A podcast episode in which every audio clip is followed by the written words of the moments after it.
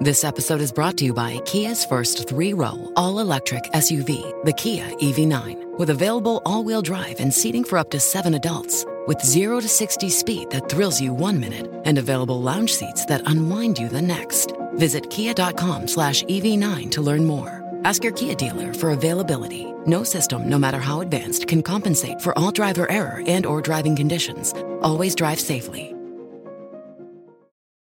Lucky Land Casino asking people what's the weirdest place you've gotten lucky? Lucky? In line at the deli, I guess? Aha, in my dentist's office. More than once, actually. Do I have to say? Yes, you do. In the car before my kids' PTA meeting. Really? Yes. Excuse me, what's the weirdest place you've gotten lucky? I never win and tell. Well, there you have it. You can get lucky anywhere playing at LuckyLandSlots.com. Play for free right now. Are you feeling lucky? No purchase necessary. Void where prohibited by law. 18 plus. Terms and conditions apply. See website for details.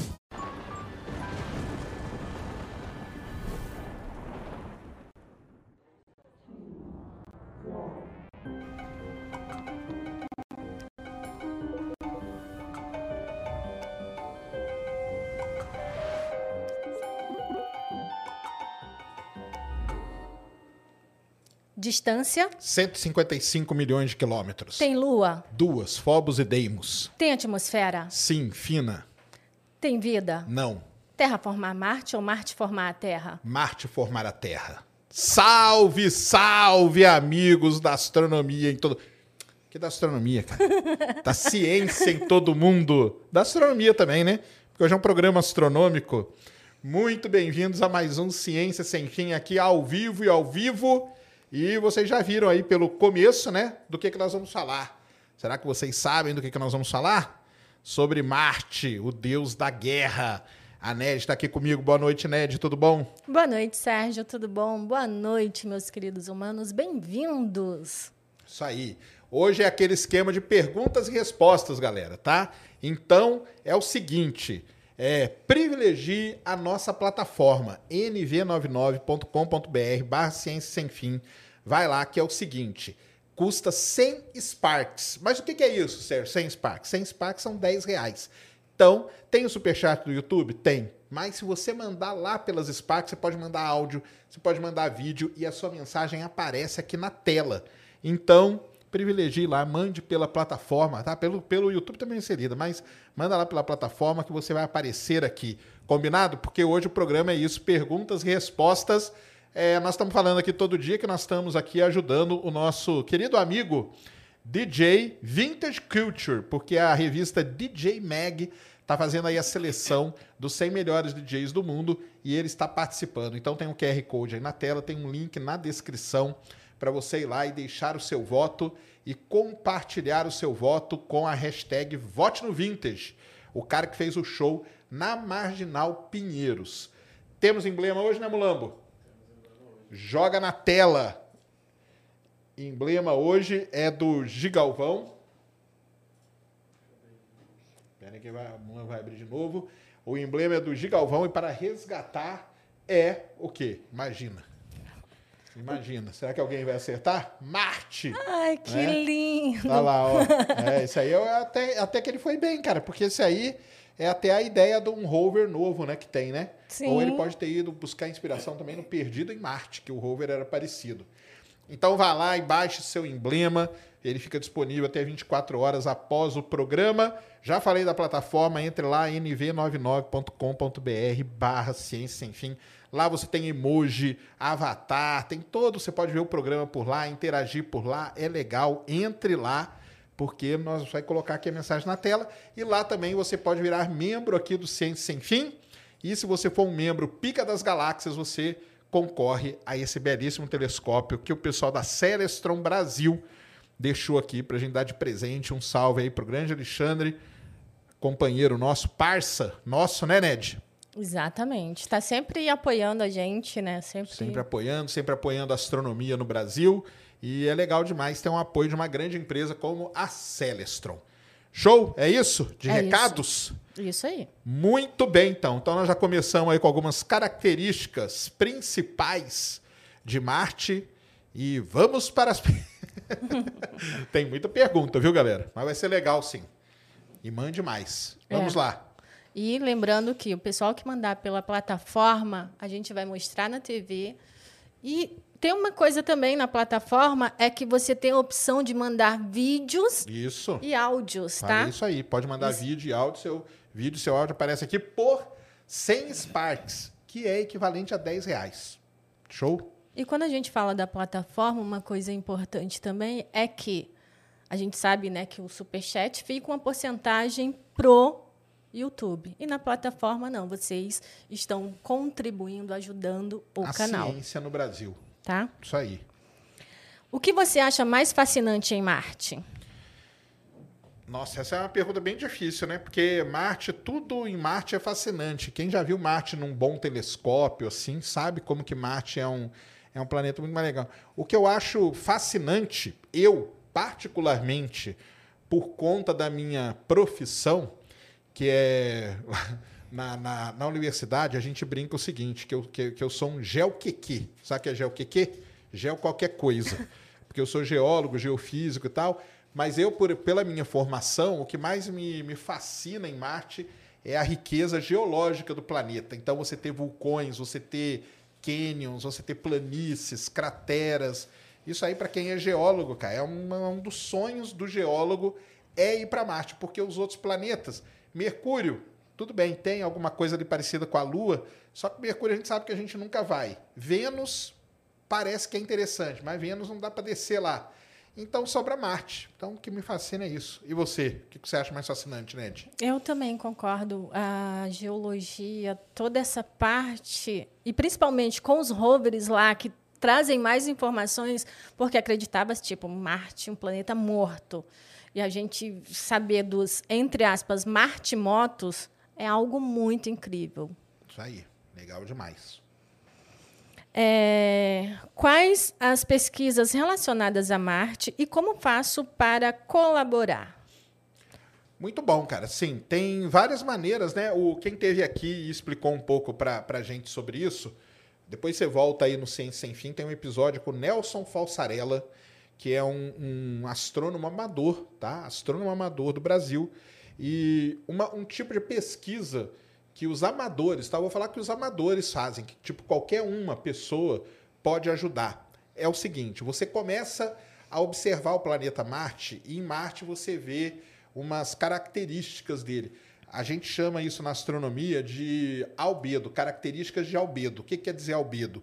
Albedo quer dizer que tem regiões mais brilhantes, tem regiões mais escuras. E isso você vai, você pode desenhar. Hoje você fotografa com uma câmerazinha de, sei lá, 300 reais que você põe no telescópio, faz uma imagem muito boa de Marte. E essas imagens você pode mandá-las para a NASA. Sabia disso? Por quê? Porque quando a NASA vai pousar alguma coisa em Marte, ela pega. O que, que é melhor para ela? Ela ter um telescópio lá gastando uma grana olhando para Marte, ou ter milhões de pessoas no mundo que olham para Marte e podem contribuir.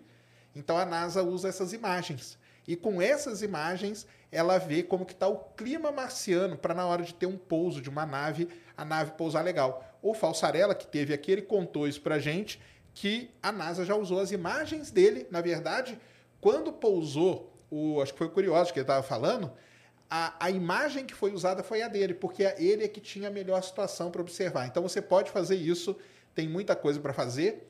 Naquele, naquela plataforma que eu mostrei aquele dia, o Zoo Universe, você pode entrar lá, tem um negócio agora de nuvens marcianas, porque esses rovers, igual a Ned falou, eles têm umas câmeras muito boas que estão começaram a fotografar nuvens. E a gente quer entender essas nuvens. Então você pode entrar lá e brincar com esse, com esse negócio também.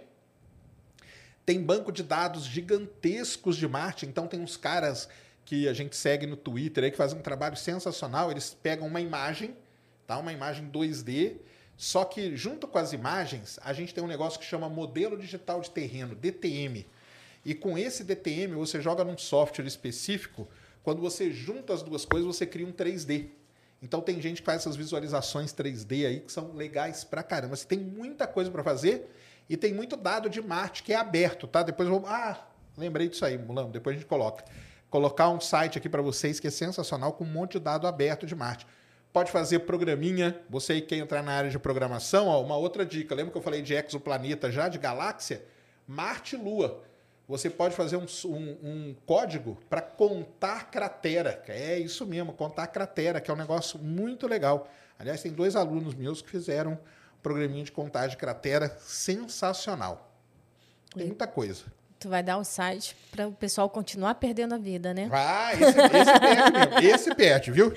Os outros não, né? Esse é que você vai perder. Pacas mandou R$10,90. Valeu. Viagem para Marte paga pelo Elon Musk, Ned, Serjão e Mulambo? Eu não vou, não. Eu aqui gritando. Você vai, Mulambo, numa viagem para Marte? Cara, eu vou. Vai? Ah, Mulambo é corajoso. Você gosta de montanha-russa, Mulambo? Ele falou que vai. Mulambo foi... É muito forte. Não é dizer que gosta, né? Mas vai. E você, Ned, vai? Eu vou. Tá. Eu fico aqui gritando só, cara. Não vou nem a pau. William Borges é, mandou cinco reais. Valeu, William. Boa noite, Serjão e Ned. Seria possível fazer o espectro de Marte e ou das luas de Saturno para buscar sinais de bioassinaturas? Sim, sim. Não, não é só que seria possível. O espectro de Marte, cara, ele é feito desde os anos 1800 e pouco, desde os primeiros telescópios, os astrônomos é, já fazem. Vou contar a história de Marte para vocês. A história de Marte é muito, muito legal, tá? Ela é muito legal. O que acontece com Marte? Marte, ele foi observado pela primeira vez, tá? Pela primeira vez que alguém observou Marte, sabe quem foi?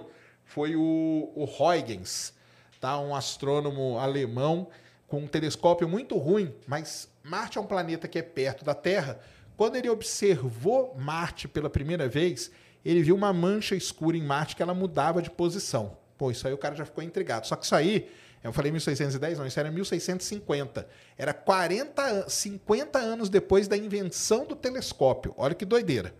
Bem, o tempo passou, os telescópios deram uma avançada. Ali nos anos 1800 surgiu um, um italiano muito importante para Marte, chamado Giovanni Schiaparelli. Ele tinha um telescópio um pouco melhor lá na Europa e ele começou a observar Marte. Aí o que, que ele fez? Ele via em Marte uns risquinhos, tá? Ele via uns risquinhos. E aí vocês vão entender aonde começa todo o problema com Marte. Quando ele viu aqueles risquinhos, ele chamou aqueles risquinhos de canali em italiano, que são canais. Só que o canal para o Schiaparelli era um canal geológico, cavado por um rio, alguma coisa do tipo. Quando essa palavrinha, essa palavra, pessoal, só essa palavra, ela foi traduzida para o inglês, atravessou o Oceano Atlântico, foi parar nos Estados Unidos, ela veio como channel. Só que o channel ali para o americano é canal artificial. E aí é que começou toda a confusão de Marte. Um cara muito importante para astronomia, chamado Percival Lowell, o mesmo cara lá do, do observatório que descobriu Plutão, o Percival Lowell começou a observar Marte sistematicamente e ele começou a ver esses risquinhos em Marte. E ele começou a ver umas manchinhas escuras. Só que para ele, ele veio com o canal. Lembra do canal lá do italiano?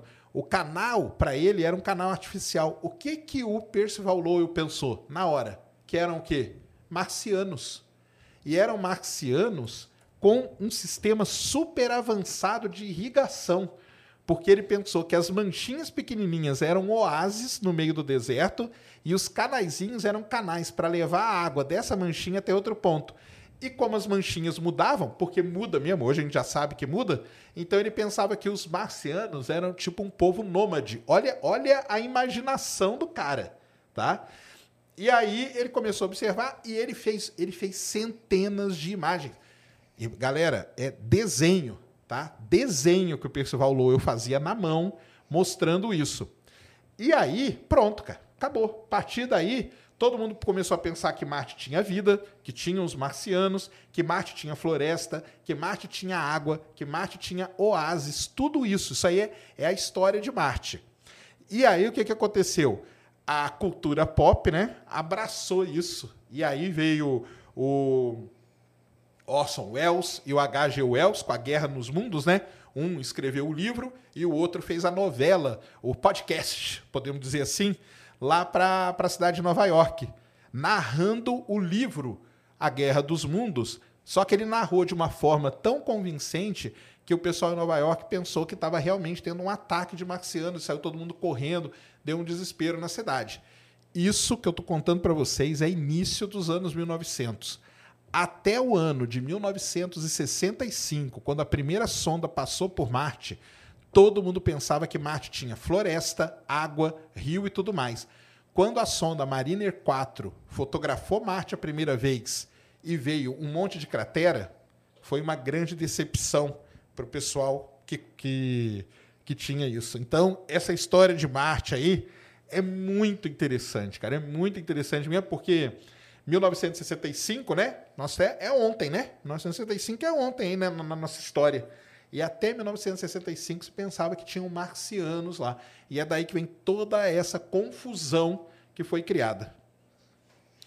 Temos pergunta na plataforma. Opa! Aí, ó. Galera usando a plataforma. Ó, legal. Isso aí, galera. Ajudem nós, mande lá na plataforma, hein?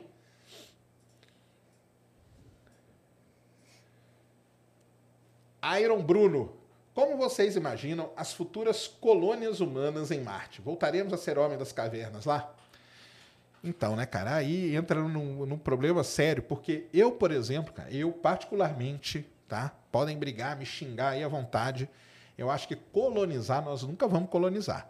A gente pode ir, explorar e tal. Agora, colonizar, muito pro... na minha, na minha ideia, tá? É, agora, você, Iron Bruno, falou uma coisa muito certa.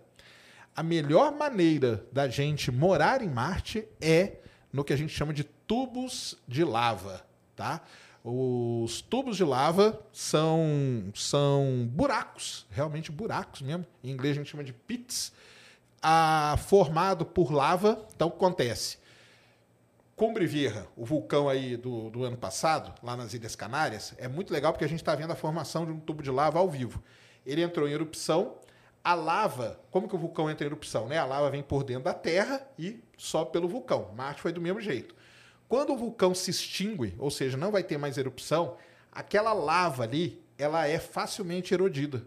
Então, ela cai toda, ela desmorona. Quando essa lava desmorona, o que fica é o quê? É o que a gente chama de tubo de lava. Então, Marte tem vários tubos de lava. Coloca ali pra gente, Mulamba, aquele Wikipedia que eu te mandei. Que eu te mandei um sobre os tubos de lava ali, ó. Não, do lado. Martian. Isso. Então tá aqui. Aqui ele está explicando como que formam né, os tubos de lava, que são feições vulcânicas e tal. Desce aqui que eu acho que tem umas imagens muito legais.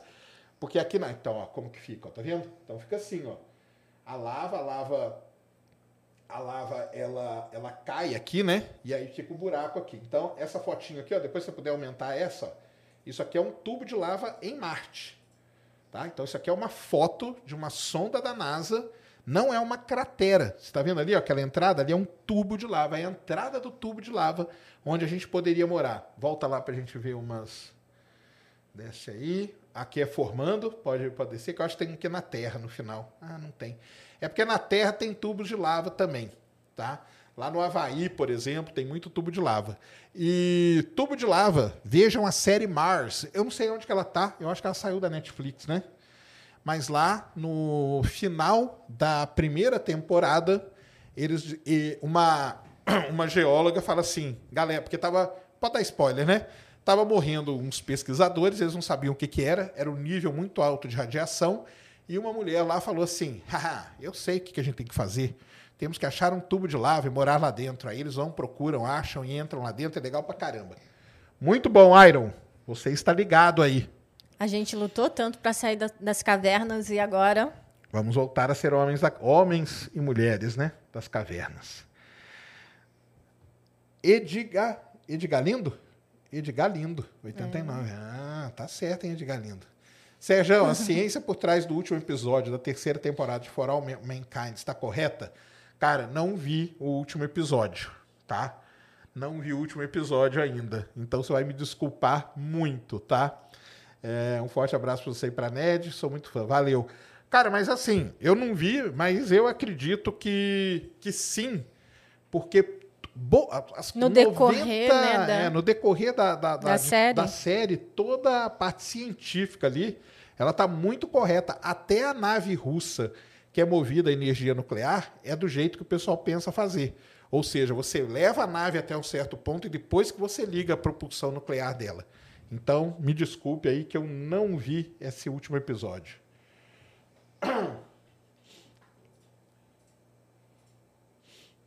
Breno 665, boa noite. Um estudo ainda em revisão que saiu no começo do mês. Ah, isso aí, a gente ia falar disso aí, eu até separei. Disse que a, a galera tá ligada. Isso aí que é bom Ah, de le- ver, né? é, exatamente. Galera dá, tá ligada. dá até um ânimo na gente ver Tá. que vocês estão interessados e que vocês realmente vão atrás e leem sobre ah, ah, o assunto. É bem legal. Isso mesmo. É, no começo do mês, diz que a dose de radiação em uma viagem de mil dias totais para Marte seria maior que o limite aceitável para a carreira inteira de um astronauta, mesmo com proteção. Isso torna a colonização de Marte mais distante? Exatamente. Saiu esse estudo mesmo, onde fizeram tudo isso. Acho que estava até comentando aqui com a gente, né? Estava comentando, o Schwarza fez um vídeo sobre isso. Vão lá no canal dele, que está muito legal. E realmente, cara, é um negócio. É um, é um- mas é legal pelo seguinte, ô Breno. É legal ter detectado isso, porque agora, com a tecnologia, a gente consegue fazer uma proteção melhor para isso, tá? Lembrando que no espaço, sim, tem radiação, mas, por exemplo, daqui para a Lua, tem radiação? Tem. Tanto que a nave que vai agora vai com os manequins ali, tudo com medidor e tal, para ver esse nível de radiação, beleza? É, a radiação ela tem que ser medida e a gente tem que tomar medidas para poder proteger os astronautas. Então, acredito que é isso que eles vão fazer. Mas foi muito legal eles terem feito esse trabalho aí sim, tá? Valeu, Breno.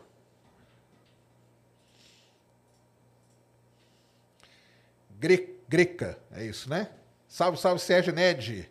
A atmosfera rarefeita e o campo magnético fraco de Marte tem relação com o resfriamento do núcleo do planeta?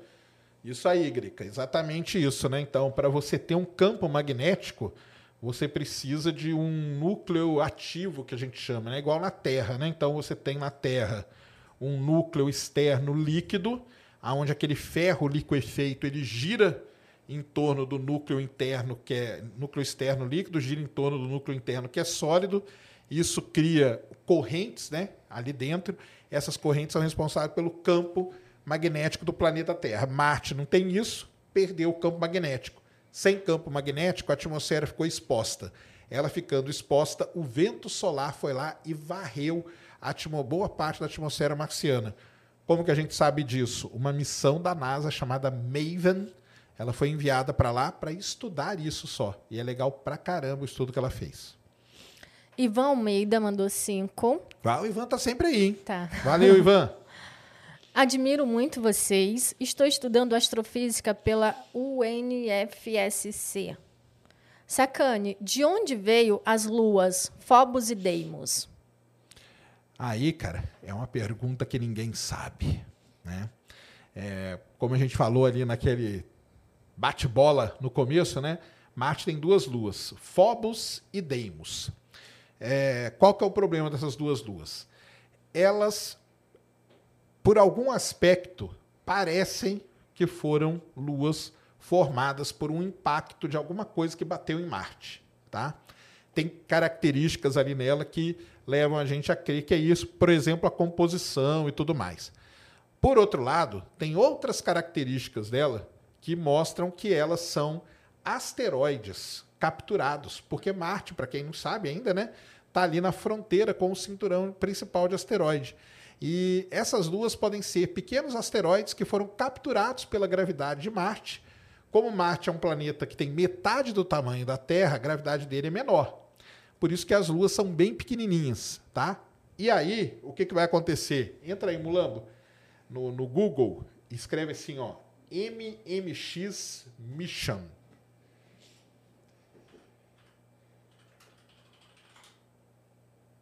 Boa. Então tá aí, ó. Pode pegar essa primeira aí, esse primeiro mesmo.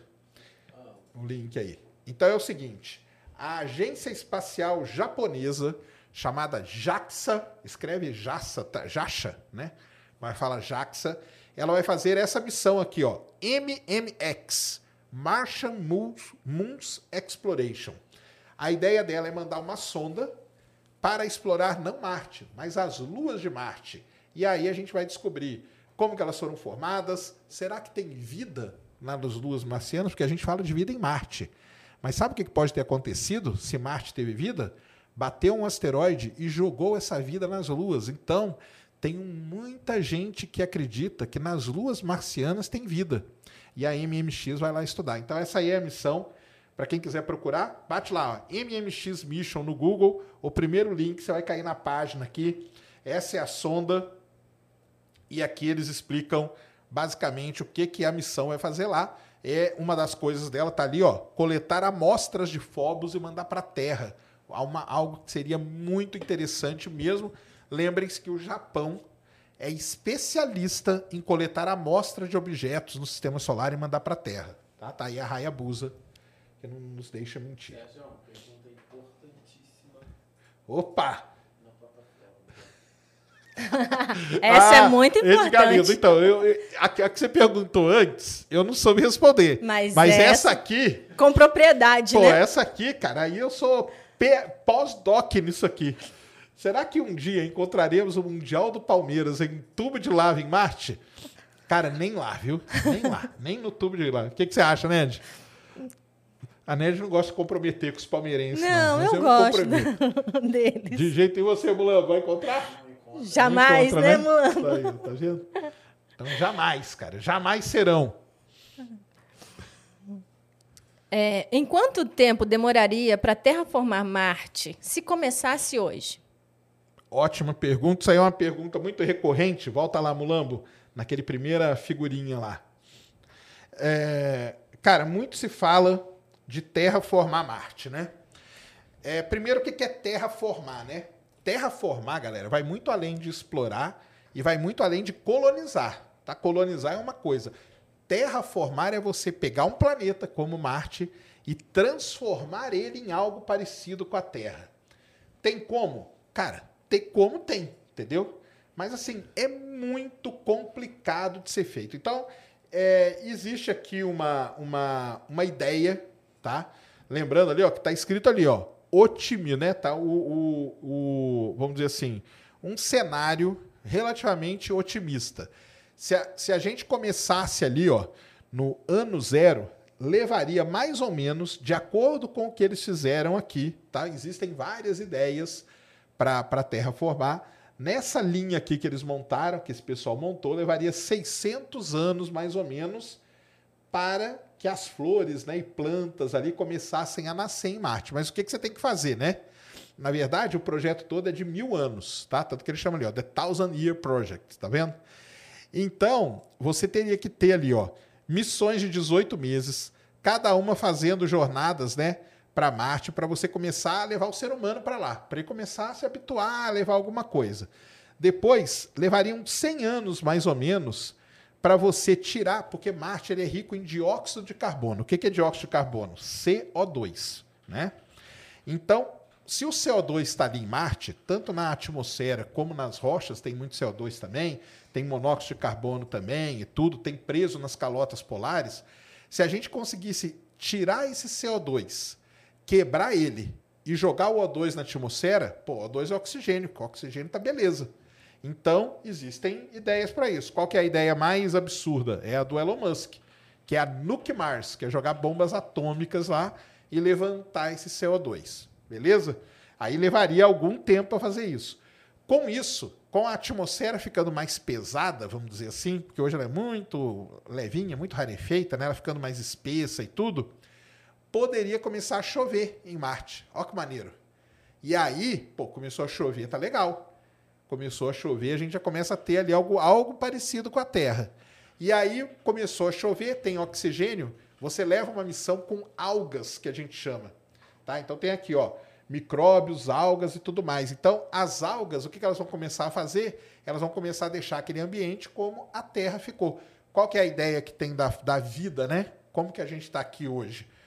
Muito provavelmente tivemos no começo ali um tipo de alga, líquens, esses, essas coisas aí, que começaram a sintetizar esses elementos químicos para a gente estar aqui hoje. Então, a gente repetiria isso em Marte. E aí, depois de passado algum um, milhares de anos, poderia começar a ter algum tipo de planta e coisa e tal. Aí você vai perguntar para mim assim: isso aqui pode acontecer? Quem sou eu para falar que não pode, né? Você acha que pode, né? A única coisa que tu dá certeza que não pode. É o Mundial. Isso aí eu tenho certeza. Mas esse aqui, você, o que, que você acha? Que, que é viável? É, a Viável gente não tava, é, né? a estava até comentando antes. é, não é impossível, mas é improvável. Eu não consigo imaginar o ser humano é, morando em Marte, sabe? Visitar, talvez a gente consiga ir visitar, mas morar, hum, não. É.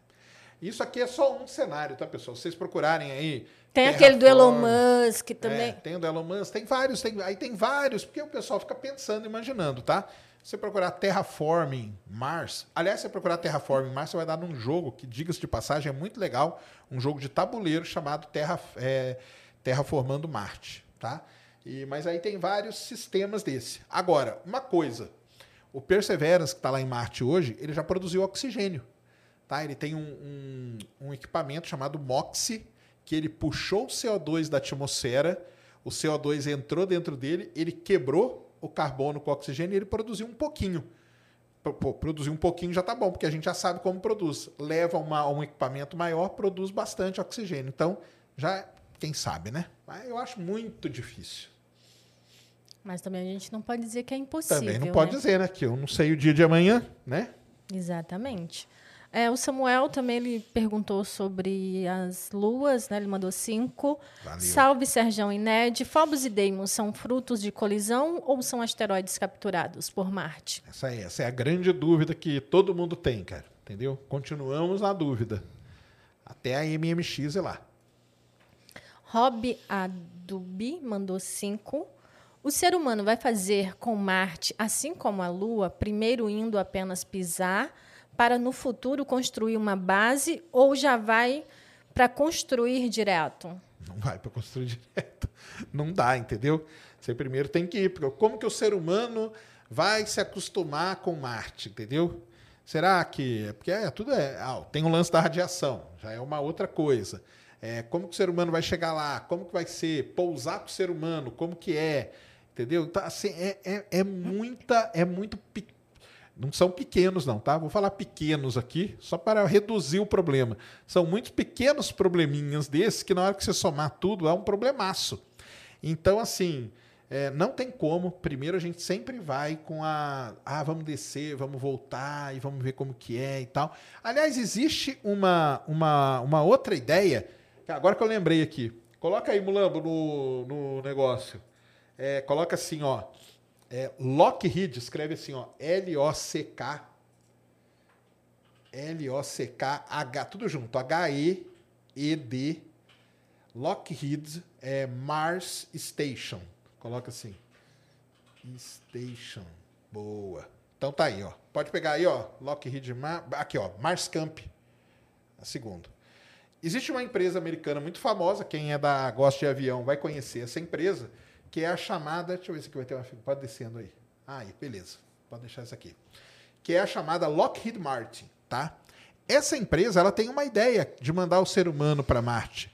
Só que olha que a ideia dela como é legal pra caramba. A ideia dela é o seguinte: você não vai ficar lá pisar em Marte. Você vai para uma estação espacial que vai ficar orbitando Marte e dali você desce, vai para Marte, desce, né? É só para o sentido de falar. Desce, vai para Marte e volta para a estação. Vai para Marte e volta para a estação. Então o ser humano não viveria em solo marciano, ele viveria numa estação igual a ISS. E aí, qual que é a vantagem disso? Pô, viver numa estação a gente já sabe viver. Então já tá bem melhor a situação.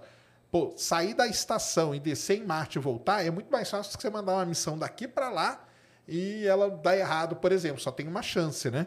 Então a Lockheed tem isso, chama Base Camp Mars, tá?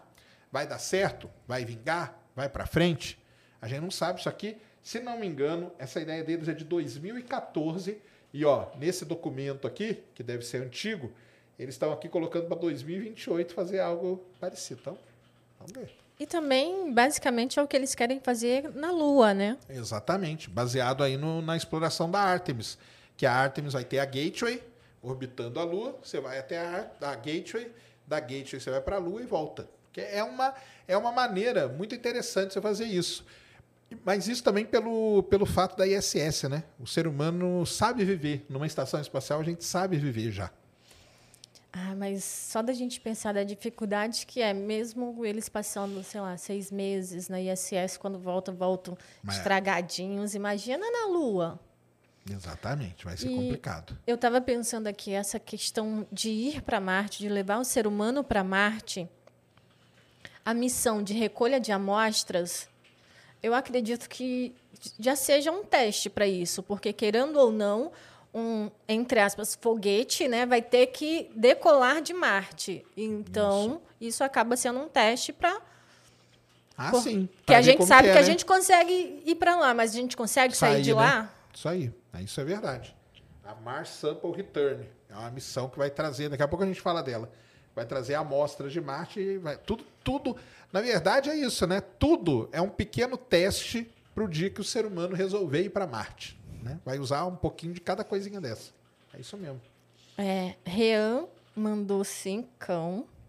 Boa noite, Serjão e Ned. Vocês são demais. Serjão, é mais fácil você ir para Marte ou Palmeiras ganhar o Mundial? E, e eu para Marte, tranquilo, cara. Isso aí do Palmeiras Mundial não, não vai existir nunca, cara. Nunca. Jamais serão, né, Mulambo? Jamais. Janderson Souza, Janderson Souza mandou dois. Pode-se cultivar algum alimento natural, naturalmente lá? Cara, assim, jogar lá na terra lá e ele nascer, não, pelo fato de que primeiro solo, né, não é bom para isso e outro grande problema, né? Todo mundo já viu Perdido em Marte? Marte é muito frio. Então, assim, é muito complicado. Agora, em estufa, talvez. Aqui na Terra tem um experimento, tem até vídeo lá no Space Today, tá?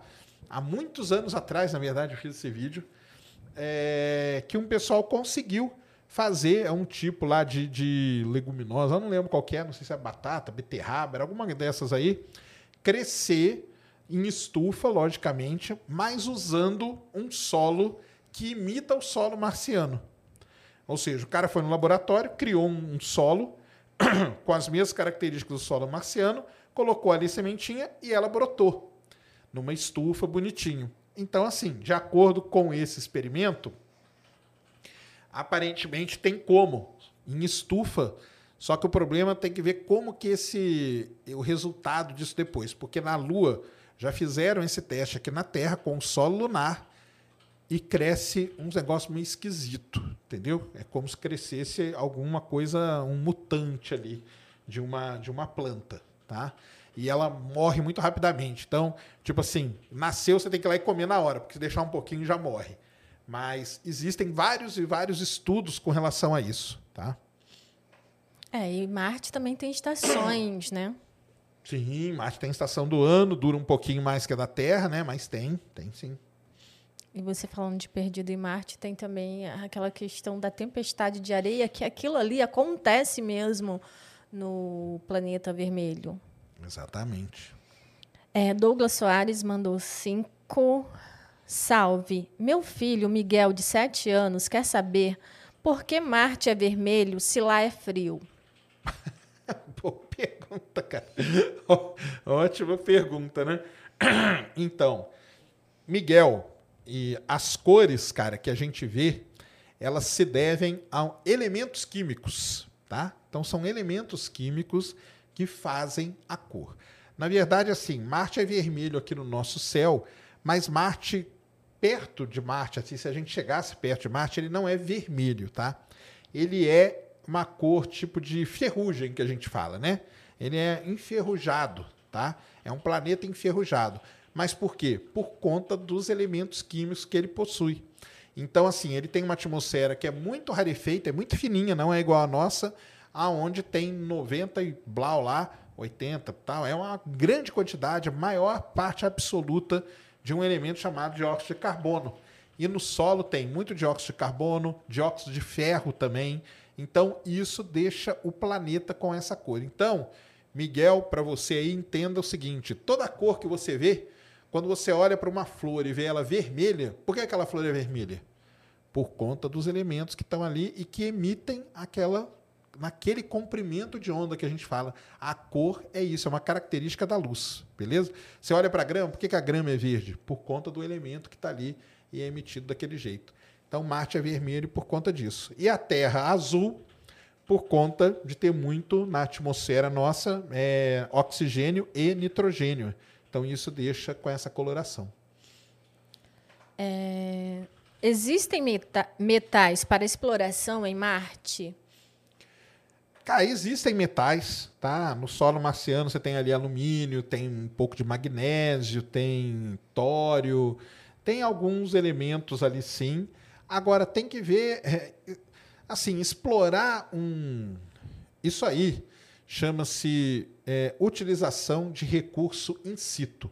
É uma coisa hoje que a NASA bate muito o pé. Por exemplo, nós vamos para a Lua, lá tem água. Então a gente vai usar a água que tem na Lua.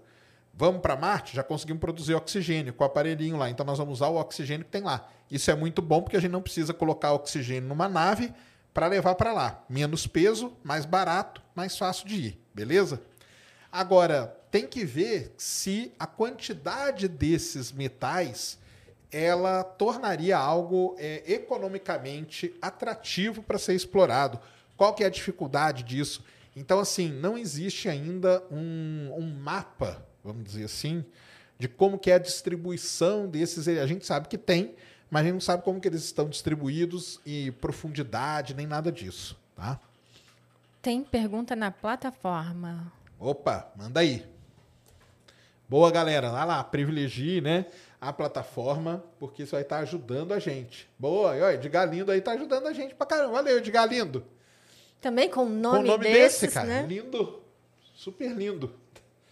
Sérgio, é possível criar um campo magnético artificial em Marte? Boa pergunta, cara. Existe também umas ideias muito legais para isso. Qual que é a ideia? A ideia é de colocar ímãs gigantes. Então, você levaria um foguete para Marte. Orbitar Marte, a gente já sabe como que orbita. Então, vamos dizer que essa parte está dominada. Então, a gente levaria uma sonda espacial, colocaria um ímã né, num lado de Marte, um outro ímã do outro lado, criaria ali o efeito ali do, do ímã, né, de polo magnético, e com isso você criaria o campo magnético artificial em Marte. Essa é uma das ideias que tem para isso, tá? É, reativar o núcleo de Marte, isso é muito complicado, tá? Mexer com algo é, é, a nível de, igual o pessoal gosta de falar, né? É, planeta, é muito difícil de acontecer. Então, essa aí de colocar esses ímãs flutuando aí é uma das melhores ideias que tem para criar um campo. Por quê? Porque naquela historinha da terraformação, a gente vai criar atmosfera, né? Quando as algas ali começarem, só que a gente ter que pôr alguma coisa para proteger a atmosfera, porque senão a atmosfera vai embora com o vento solar de novo. Então aí eles colocariam uns ímãs ali, gerariam esse proteção. Não seria nem um campo, né? Seria uma proteção magnética, vamos dizer, para a atmosfera perdurar, tá bom? Henrique Falchini mandou cinco. Salve dupla. Tem uma bactéria E. coli utilizada para consum- consumir CO2. Será que não seria perfeito em Marte? Sobreviveriam à radiação? Então, acho que existem já estudos dos astrobiólogos e tal, né? Com relação a isso, cara. Sim, é, é uma ideia deles ali na hora que eu li, porque ele tá, eles falam só de coisa geral. Mas sim, tem essas bactérias que eles têm a ideia de levar algas, bactérias, justamente para fazer essa sintetização aí que eu falei dos elementos químicos. E eu acho que tem um pessoal que estuda a E. coli mesmo para poder usar ela nisso. Não sei se ela aguenta a radiação. Talvez a gente possa mandar alguma. Aí é uma, muita doideira, né, cara? Mas a gente mutar uma aqui na Terra, olha o ser humano, que doido. E mandar um negócio mutado para lá. Aí vai que dá um chabu, né? Nessa mutação toda. Aí na hora que você chega outro- lá, tem a bactéria passando por baixo da Terra. Já viram Duna? Então, isso aí. Como Aliás, assistam Duna. Que é, É. muito bom. Não é não, Blum? Muito bom mesmo. Como terraformar Marte? Sou fã do podcast. Grande abraço. Então, passamos aqui já, né? Terraformar Marte, tem é isso aí.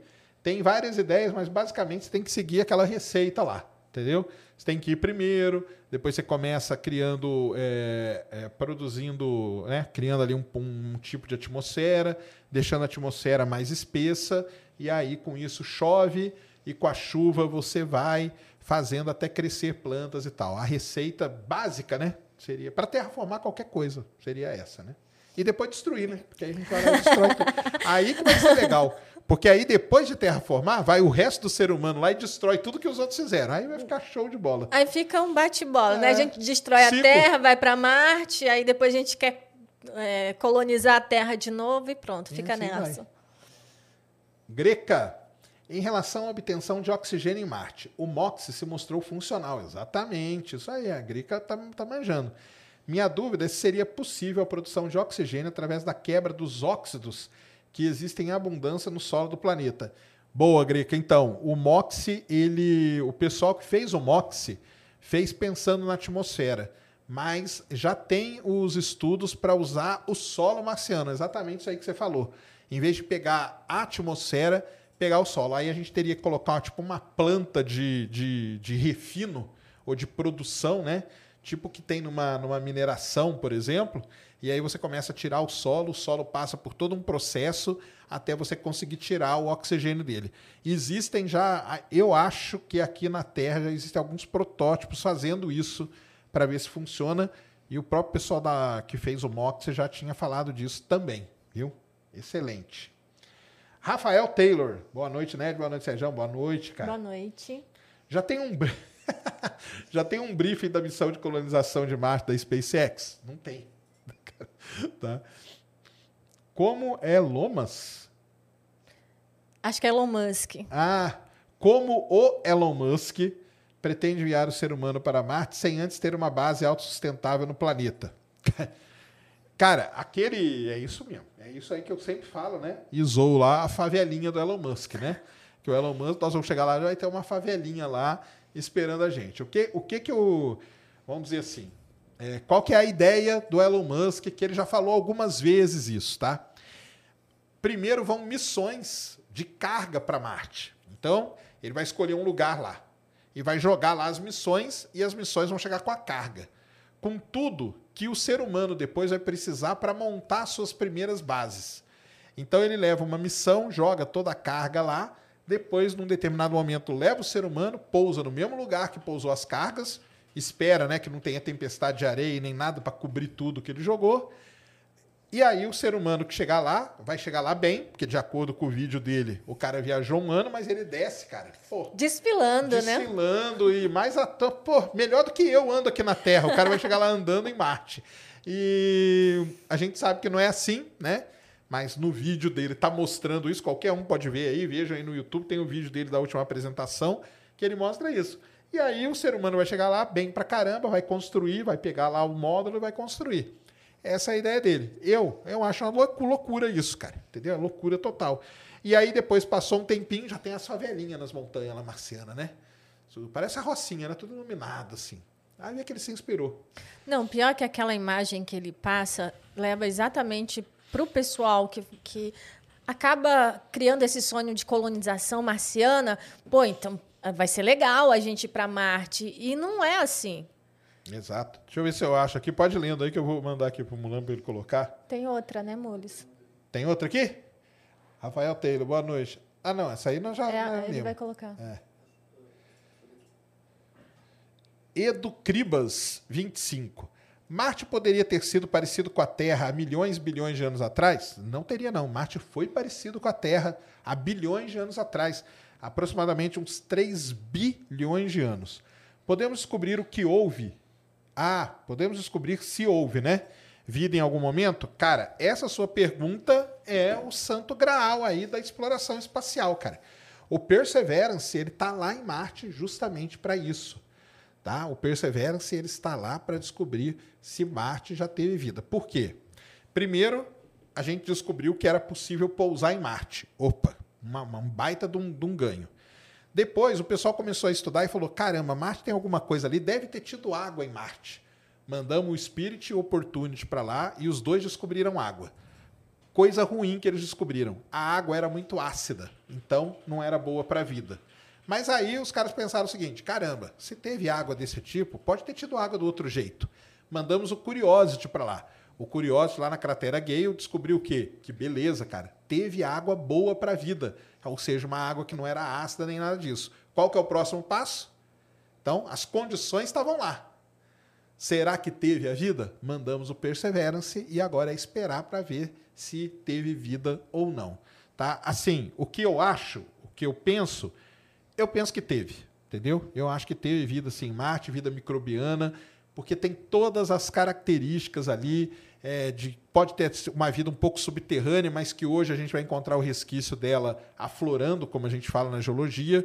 E eu acho que o Perseverance deve descobrir sim. Eu acho que vida microbiana, muito diferente dos homenzinhos verdes caminhando ali, tá?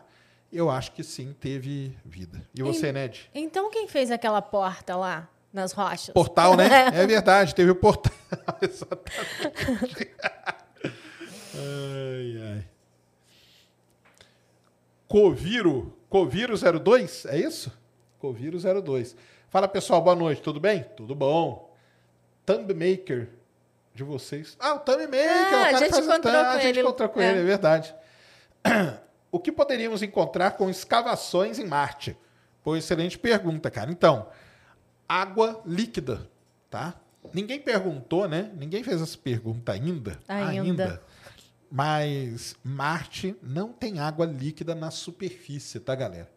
Provavelmente Marte tem água líquida na subsuperfície. Agora, quanto? Um metro? Dois? Três? Cinco? Cinquenta? A gente não sabe. Então, Coviro, é, provavelmente o que a gente encontraria escavando ali algumas regiões marcianas seria água líquida, que aí seria um grande salto mesmo para muita coisa. Tem mais? Opa! Rafael Taylor. Rafael Taylor de novo. Sérgio, e a pergunta que não quer calar. Após uma colonização perfeita, hipotética, como fica a questão de território? Aí começam as guerras, né? Nada que uma guerrinha não resolva, né? A guerrinha de leve, tá? Ou será igual a ISS, todos vestem a mesma camisa.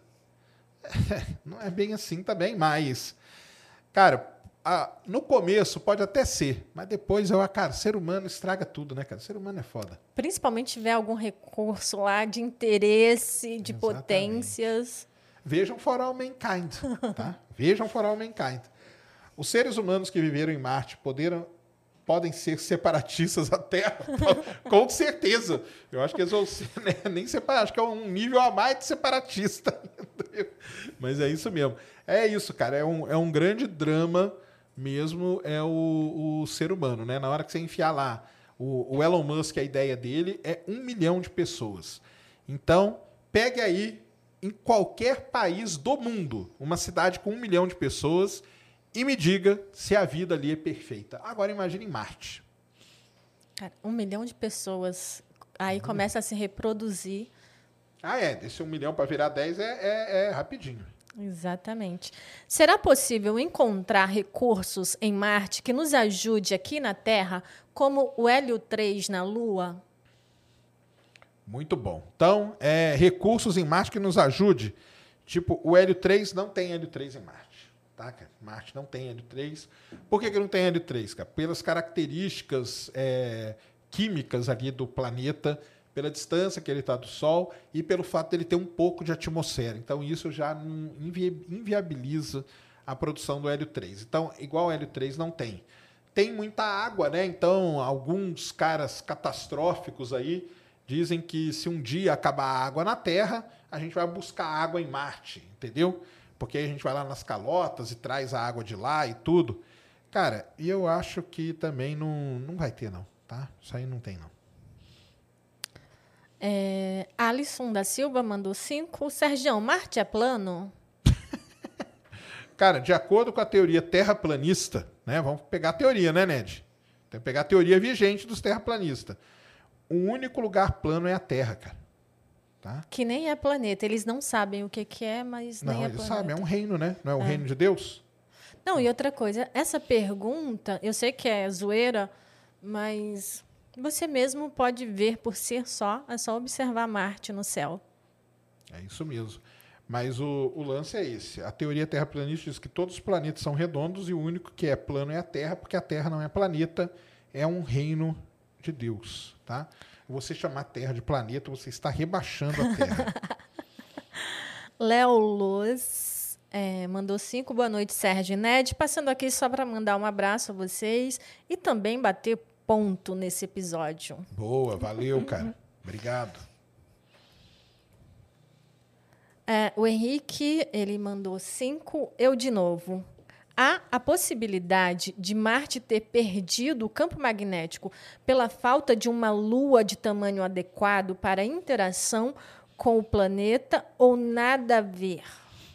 Boa pergunta, cara. Pode, eu estou procurando aqui a imagem da, da cidadezinha que eu tô, mandei uma para você, Mulamba, isso. Deixa aí, depois eu vou falar dela. É, pode sim. Tanto que uma das, das questões aí para a Terra, né, ser do jeito que ela é e, e ter todas as características que ela tem, é o fato dela não ter só uma lua, mas ter a maior lua em tamanho proporcional, tá? Isso é muito importante falar para o pessoal que a nossa lua não é a maior do sistema solar, a maior é Ganymedes, mas em pro, tamanho proporcional ao planeta, a nossa é sim, é uma lua muito grande, e isso pode ter ajudado sim e muito. Porque existe até a ideia de que a Lua teve campo magnético no passado. Em algum momento, o campo magnético da Lua e da Terra se juntaram e isso protegeu a Terra e a vida aqui quando o Sol era muito mais ativo, tá? Então, sim, isso aí não é, é por aí mesmo, tá? Ó, coloca ali, Mulamba, a imagenzinha. Eu tô querendo ver se eu acho aqui a outra. Então, galera, isso aí, ó, vocês estão vendo aí a imagem? Tá aí, né? Essa imagem, você vai falar assim, pô, essa imagem aí foi meu filho que fez no Paint. Não foi.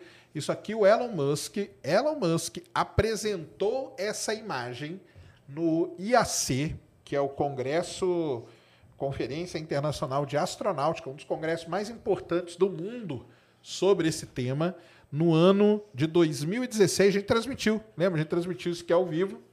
Ele falando, ele começou a falar da terraformação e atrás dele, no telão, essa cidade começava a se formar.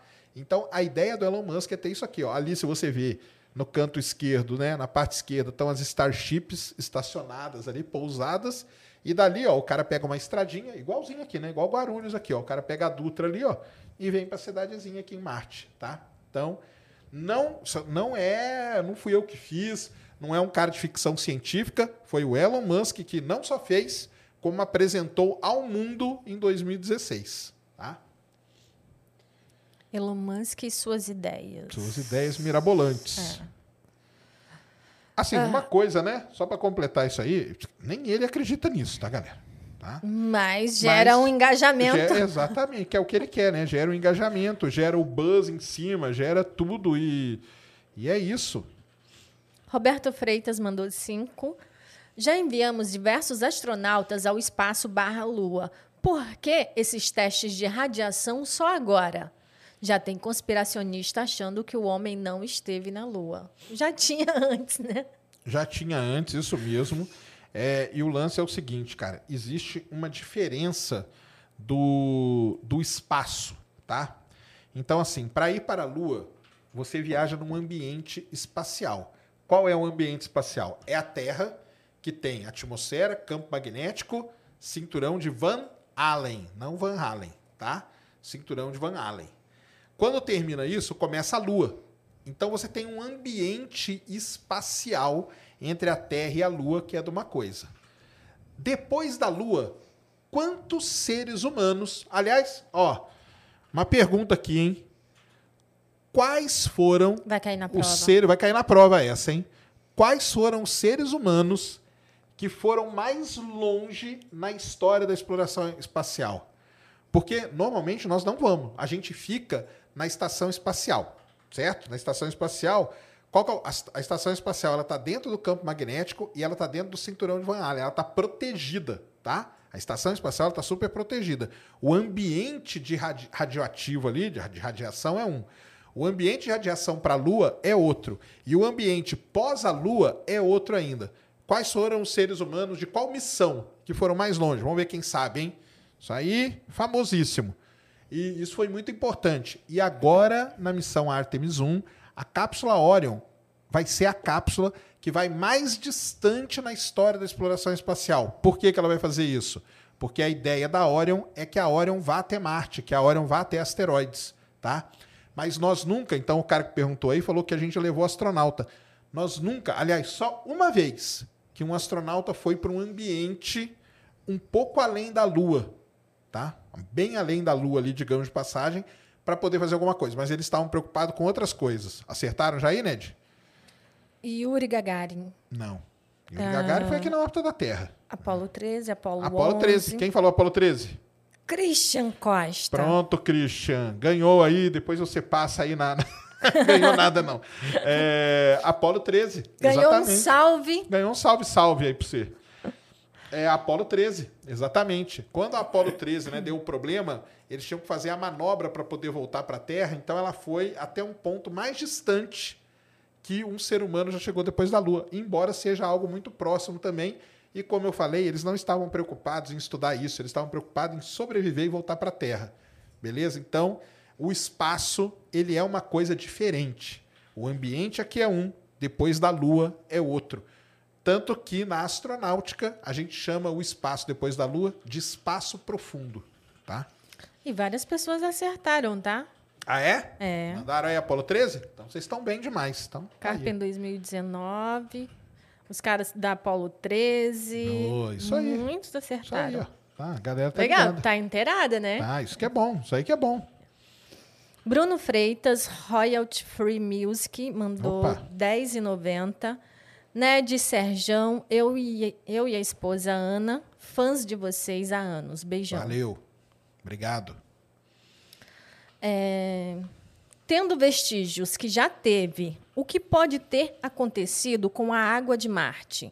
É possível ocorrer na Terra? Não, tá? É, água, água no solo de Marte, cara, é um problema gigantesco. Na verdade, é um negócio que já é sabido há muitos anos, tá? Os primeiros astrônomos começaram a estudar Marte, eles já sabiam disso, que é o seguinte: é, a água, para ela ficar líquida numa superfície, você tem que ter condições de pressão e temperatura, tá? Pressão e temperatura ideais para isso. Se, se essas condições elas não são respeitadas, a água vai embora, tá? A água não fica ali de forma estável na superfície. E Marte, a pressão atmosférica é muito baixa e a temperatura é muito baixa. Por conta disso, se você for lá em Marte e pingar uma gota d'água aqui, provavelmente, dizem alguns que ela não chega nem a tocar no solo. Antes ela vai embora. Entendeu? E, e é isso que acontece com Marte. Então, a Terra não corre esse risco, tá? Porque na Terra você tem uma pressão atmosférica boa e você tem uma temperatura boa também. Então, assim, a água ela existe, né, de forma líquida na superfície. Então, né, zona habitável, tá, tudo aquilo está tudo, tudo relacionado. Então, em Marte o que acontece é isso. Porém, é, então, pressão e temperatura, beleza? Porém, existem alguns fatores importantes. Um deles, se você colocar muito sal na água, então uma água muito salgada, o que, que acontece com ela?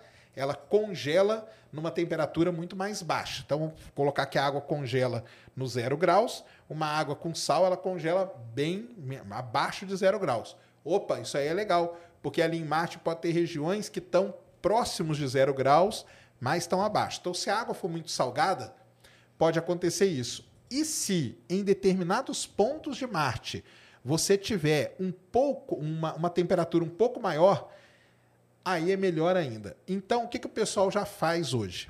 Já fazem estudos para tentar identificar regiões em Marte aonde você teria água líquida por alguns minutos do dia, por conta dessas condições.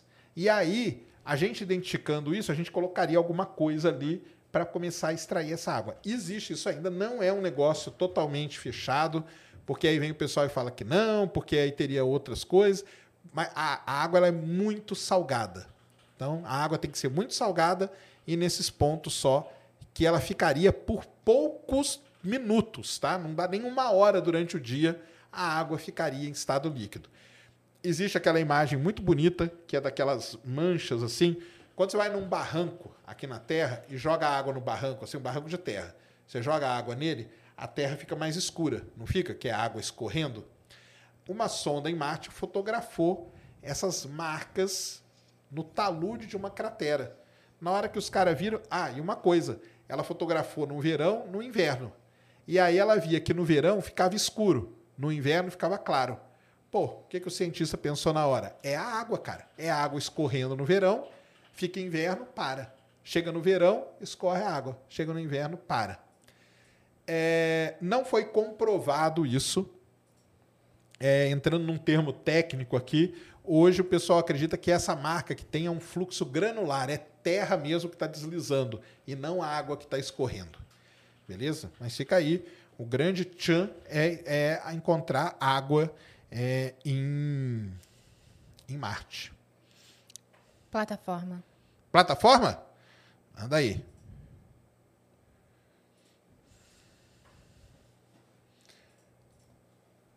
Edgar Lindo de novo, ó. Nosso Valeu. parceiraço. Parceiraço, parceiraço hoje, cara. Valeu. Você já comentou que não teremos nenhum grande impacto de asteroide ou cometa na Terra nos próximos 100 anos. Exato, isso aí.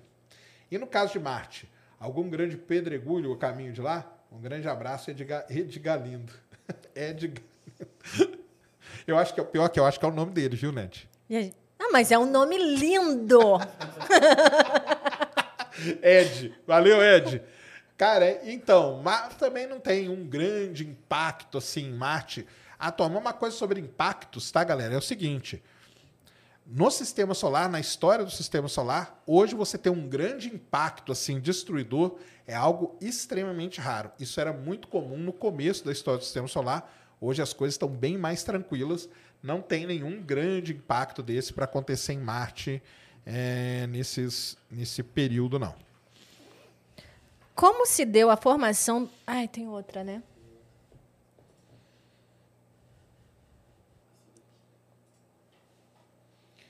Vinícius Abreu. Abreu. Abreus, né? Abreu SL. Se pisarmos em Marte, como sairemos do planeta e voltaremos à Terra? Levaríamos foguetes para depois decolar de Marte? Vai ser possível voltar?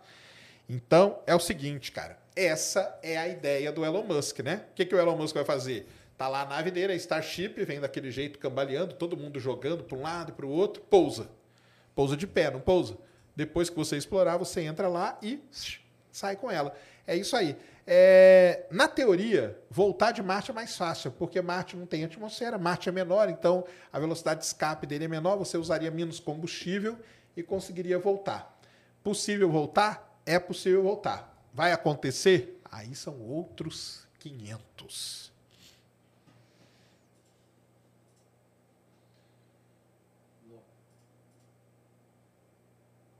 Isso aí já foi.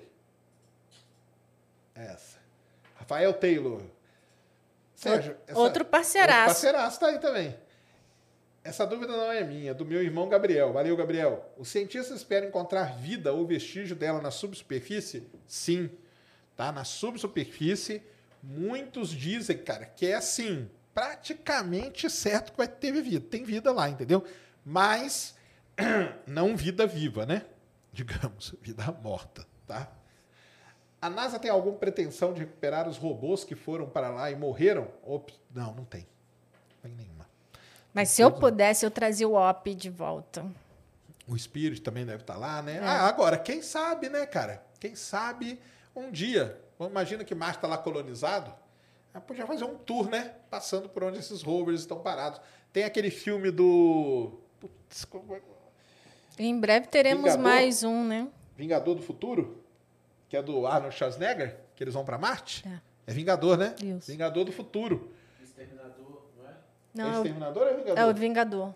Agora eu não lembro. Falem aí no chat. Ah, e É agora? o e aí, do- pessoal? É Vingador ou É. Exterminador? É o filme do Arnold Schwarzenegger lá, que É, ele que vai ele pra vai pra Marte Marte. e tal. Exterminador do futuro. É o Exterminador? Então, é, esse filme é muito legal, porque aquela base ali é construída na base de um grande vulcão marciano. E ele tá andando num túnel e tudo. É legal pra caramba. que é- Aquela é a ideia de Marte, né? Samuel Spohr. Sérgio, a viagem da Terra a Marte na prática em linha reta seria mais curta? Não. Diminuindo os danos da microgravidade aos astronautas, por que não é viável fazer assim? Porque tá tudo se girando, cara. entendeu? Além de estar tudo girando, as duas órbitas são elipses e além das duas órbitas serem elipses, a velocidade é diferente. Então a Terra demora um ano, né? 365 dias para dar uma volta em torno do Sol. Marte demora dois anos, tá?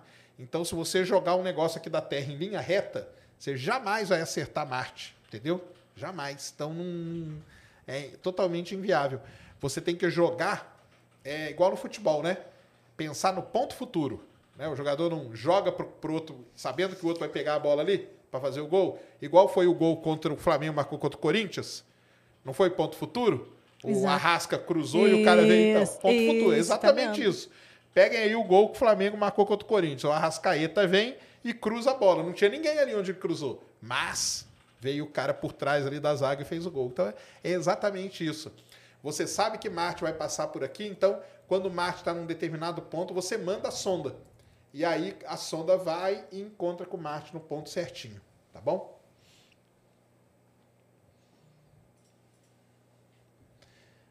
André Luiz SJ. Valeu, cara. Boa noite, Serjão. Embora seja tecnólogo em radiologia, opa, legal, acompanha as novidades astronômicas. Sobre a exploração espacial, sugiro que os interessados pesquisem a respeito de direito espacial. É verdade, né? A princípio, as reivindicações territoriais seguem os princípios de águas internacionais. É isso aí, né? Eu, eu- é, isso aí é verdade, né? O pessoal vai querer. Mas o problema, André, é que depois sabe como é o ser humano, né? Mas é isso mesmo. Na hora do vamos ver, Na hora do vamos ver vai ser complicado.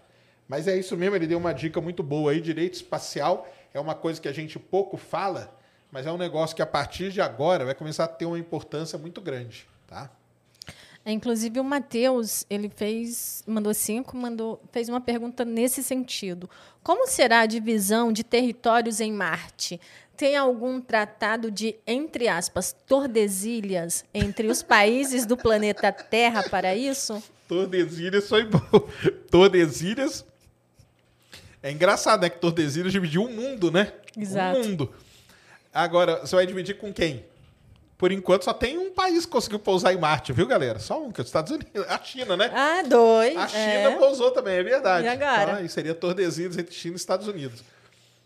Muito provavelmente, cara, o que esse pessoal vai fazer com a Lua e com Marte é o de águas internacionais e é também o que é, o que está em vigor na Antártica, né? Então, na Antártica está lá, é um continente que todos os países lá podem ir explorar. É o Tratado Internacional, né? Tratado Internacional da Antártica. É algo nesses moldes aí que eles querem aplicar, beleza? Mas seria uma boa, hein? Tratado de Tordesilhas em Marte. É, Tiago Nascimento mandou 20. Sergião, se Marte pode ter tido a atmosfera da Terra, a Terra pode ser como Marte no futuro próximo? Boa pergunta, cara. Não é que Marte teve uma atmosfera. Marte pode ter tido uma atmosfera mais espessa, mas com elementos químicos diferentes, tá? Então, assim, a atmosfera de Marte ela nunca foi igual à da Terra em elementos, mas ela foi mais espessa. É, o que acontece? Aqui a gente brincou lá da gente. é, como que é? É Terra formar Marte, né? Ou fazer com a Terra, né? É que, na verdade, o processo que a gente está caminhando é venusiando a Terra. Tá? Esse é que é o processo, na verdade. A gente está jogando gases, né? CO2 e tal, não sei o quê, criando uma cobertura na Terra e deixando a Terra mais parecida com Vênus. Se a Terra fosse ficando mais parecida com Marte, show, tá na hora, né? Tá na hora da gente começar a deixar a Terra um pouco mais parecida com Marte. Tá? Afastar um pouco de Vênus e ir mais para Marte, ficar um pouquinho friozinho para dar uma melhorada, entendeu? Mas dificilmente aconteceu o que aconteceu em Marte aconteceria com a Terra, tá? Vou fazer um jabá aqui. Posso fazer? Pode. É o seguinte, ó. Eu tenho, para quem não sabe, eu tenho um curso, né? Tenho um curso de astronomia e eu tenho um curso só sobre Marte, ó. Tá vendo aí, ó? Só sobre o planeta Marte lá na minha Academy Space, tá, galera? E hoje, por conta dessa live, ó, o Mulão vai colocar isso aí, é a página aí, vocês vão ler, tem tudo direitinho, o que que trata o curso e tudo. Muito legal, tá? E hoje, só hoje, por conta dessa live, o curso está em uma mega promoção para vocês, tá? Então tem o link ali, o outro link que eu te mandei, mano. Você joga aí na, na, na tela pra galera, na, na- no chat pra galera. É uma mega promoção aí da Academy Space para todos vocês, beleza? Então entre lá, tô dando 50% de desconto, vai ser válido só, vou deixar hoje até meia-noite, tá? Se você quer estudar sobre Marte, conversar sobre Marte, aula, tá lá é aula mesmo, não é vídeo, é, é, é em vídeo aula, mas lá tem artigos, tem um monte de coisa, tem livro lá para você pegar, para você usar. Então entre lá, é, estamos fazendo aí uma mega promoção hoje, 12 parcelas de 20 reais, tá? Ou à vista você paga 200 reais para acessar o curso sobre o planeta Marte. Show? Academy Space. É um curso que vale muito a pena, tá, pessoal? Super, hiper, mega indico. Isso aí. Tá na descrição aí. Show de bola. Ah, E quem De- comprar aqui, meu, meu, meu, meu sócio que vai me mandar aqui o nome, tá? Fala aí que comprou que eu mando um salve especial. Fala cientista. Opa, boa noite. Parabéns pelo trabalho, vocês são incríveis. Marte teria vulcões ativos? Marte teria o maior vulcão do sistema solar? Sérgio, nós temos um podcast sobre ciência chamado Estação Ciência. Opa, Estação Ciência, cara. Trabalhei na Estação Ciência, viu? Tomaria sim, vamos conversar aí. Me manda aí uma mensagem aí, a gente, a gente vê isso. Muito obrigado. Aliás, agradecer aí a todo mundo que está interagindo pela plataforma, né? Exatamente. Uma grande adesão aí, valeu demais, galera. Demais mesmo usando a plataforma. Isso é muito bom mesmo, tá? Então vamos lá. Vulcões ativos, cara, não tem. Entendeu? Não tem. A gente fala que, tipo, é, não é geologicamente, mas é. E nem tectonicamente, tá? Porque geologicamente a gente pode até achar que Marte é vivo, tá? Mas nessa parte aí, Marte é morto, não tem. Agora sim, Marte tem o maior vulcão, né, do sistema solar extinto, que é o nosso querido Monte Olympus, tá? Gigantesco, lá na casa dos 25 quilômetros de altura. O Monte Everest tem 8, tá? Só para a gente ter uma base. O Monte Olympus tem 25, 24, 25 quilômetros de altura. Fica ali na região de Tarsis, que a gente chama, que é muito bonita, diga-se de passagem. Que é onde se passa o Exterminador do Futuro. Tá? Eles construíram ali. Por que, que eles construíram ali? A sacada do filme não é ruim, não, cara. Porque vulcão é, é um lugar muito bom, né? Aqui na Terra, o melhor solo é o solo perto de vulcão. Então a ideia dos caras no filme é uma ideia maneiríssima que eles tiveram, tá?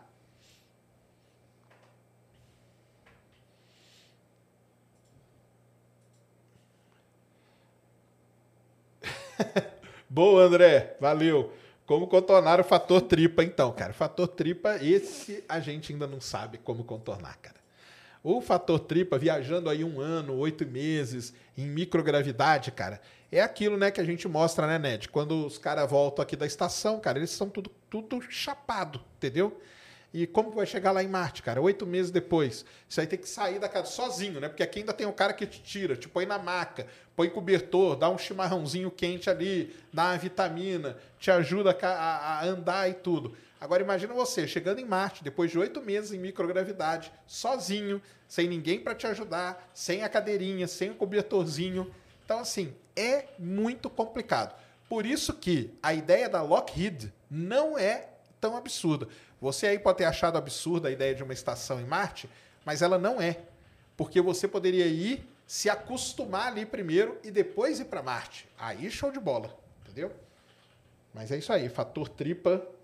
E ainda sair desfilando, hein, Sérgio? E ainda sai desfilando, abrindo lá, sai desfilando e dando um, um tchauzinho para a favela do Elon Musk.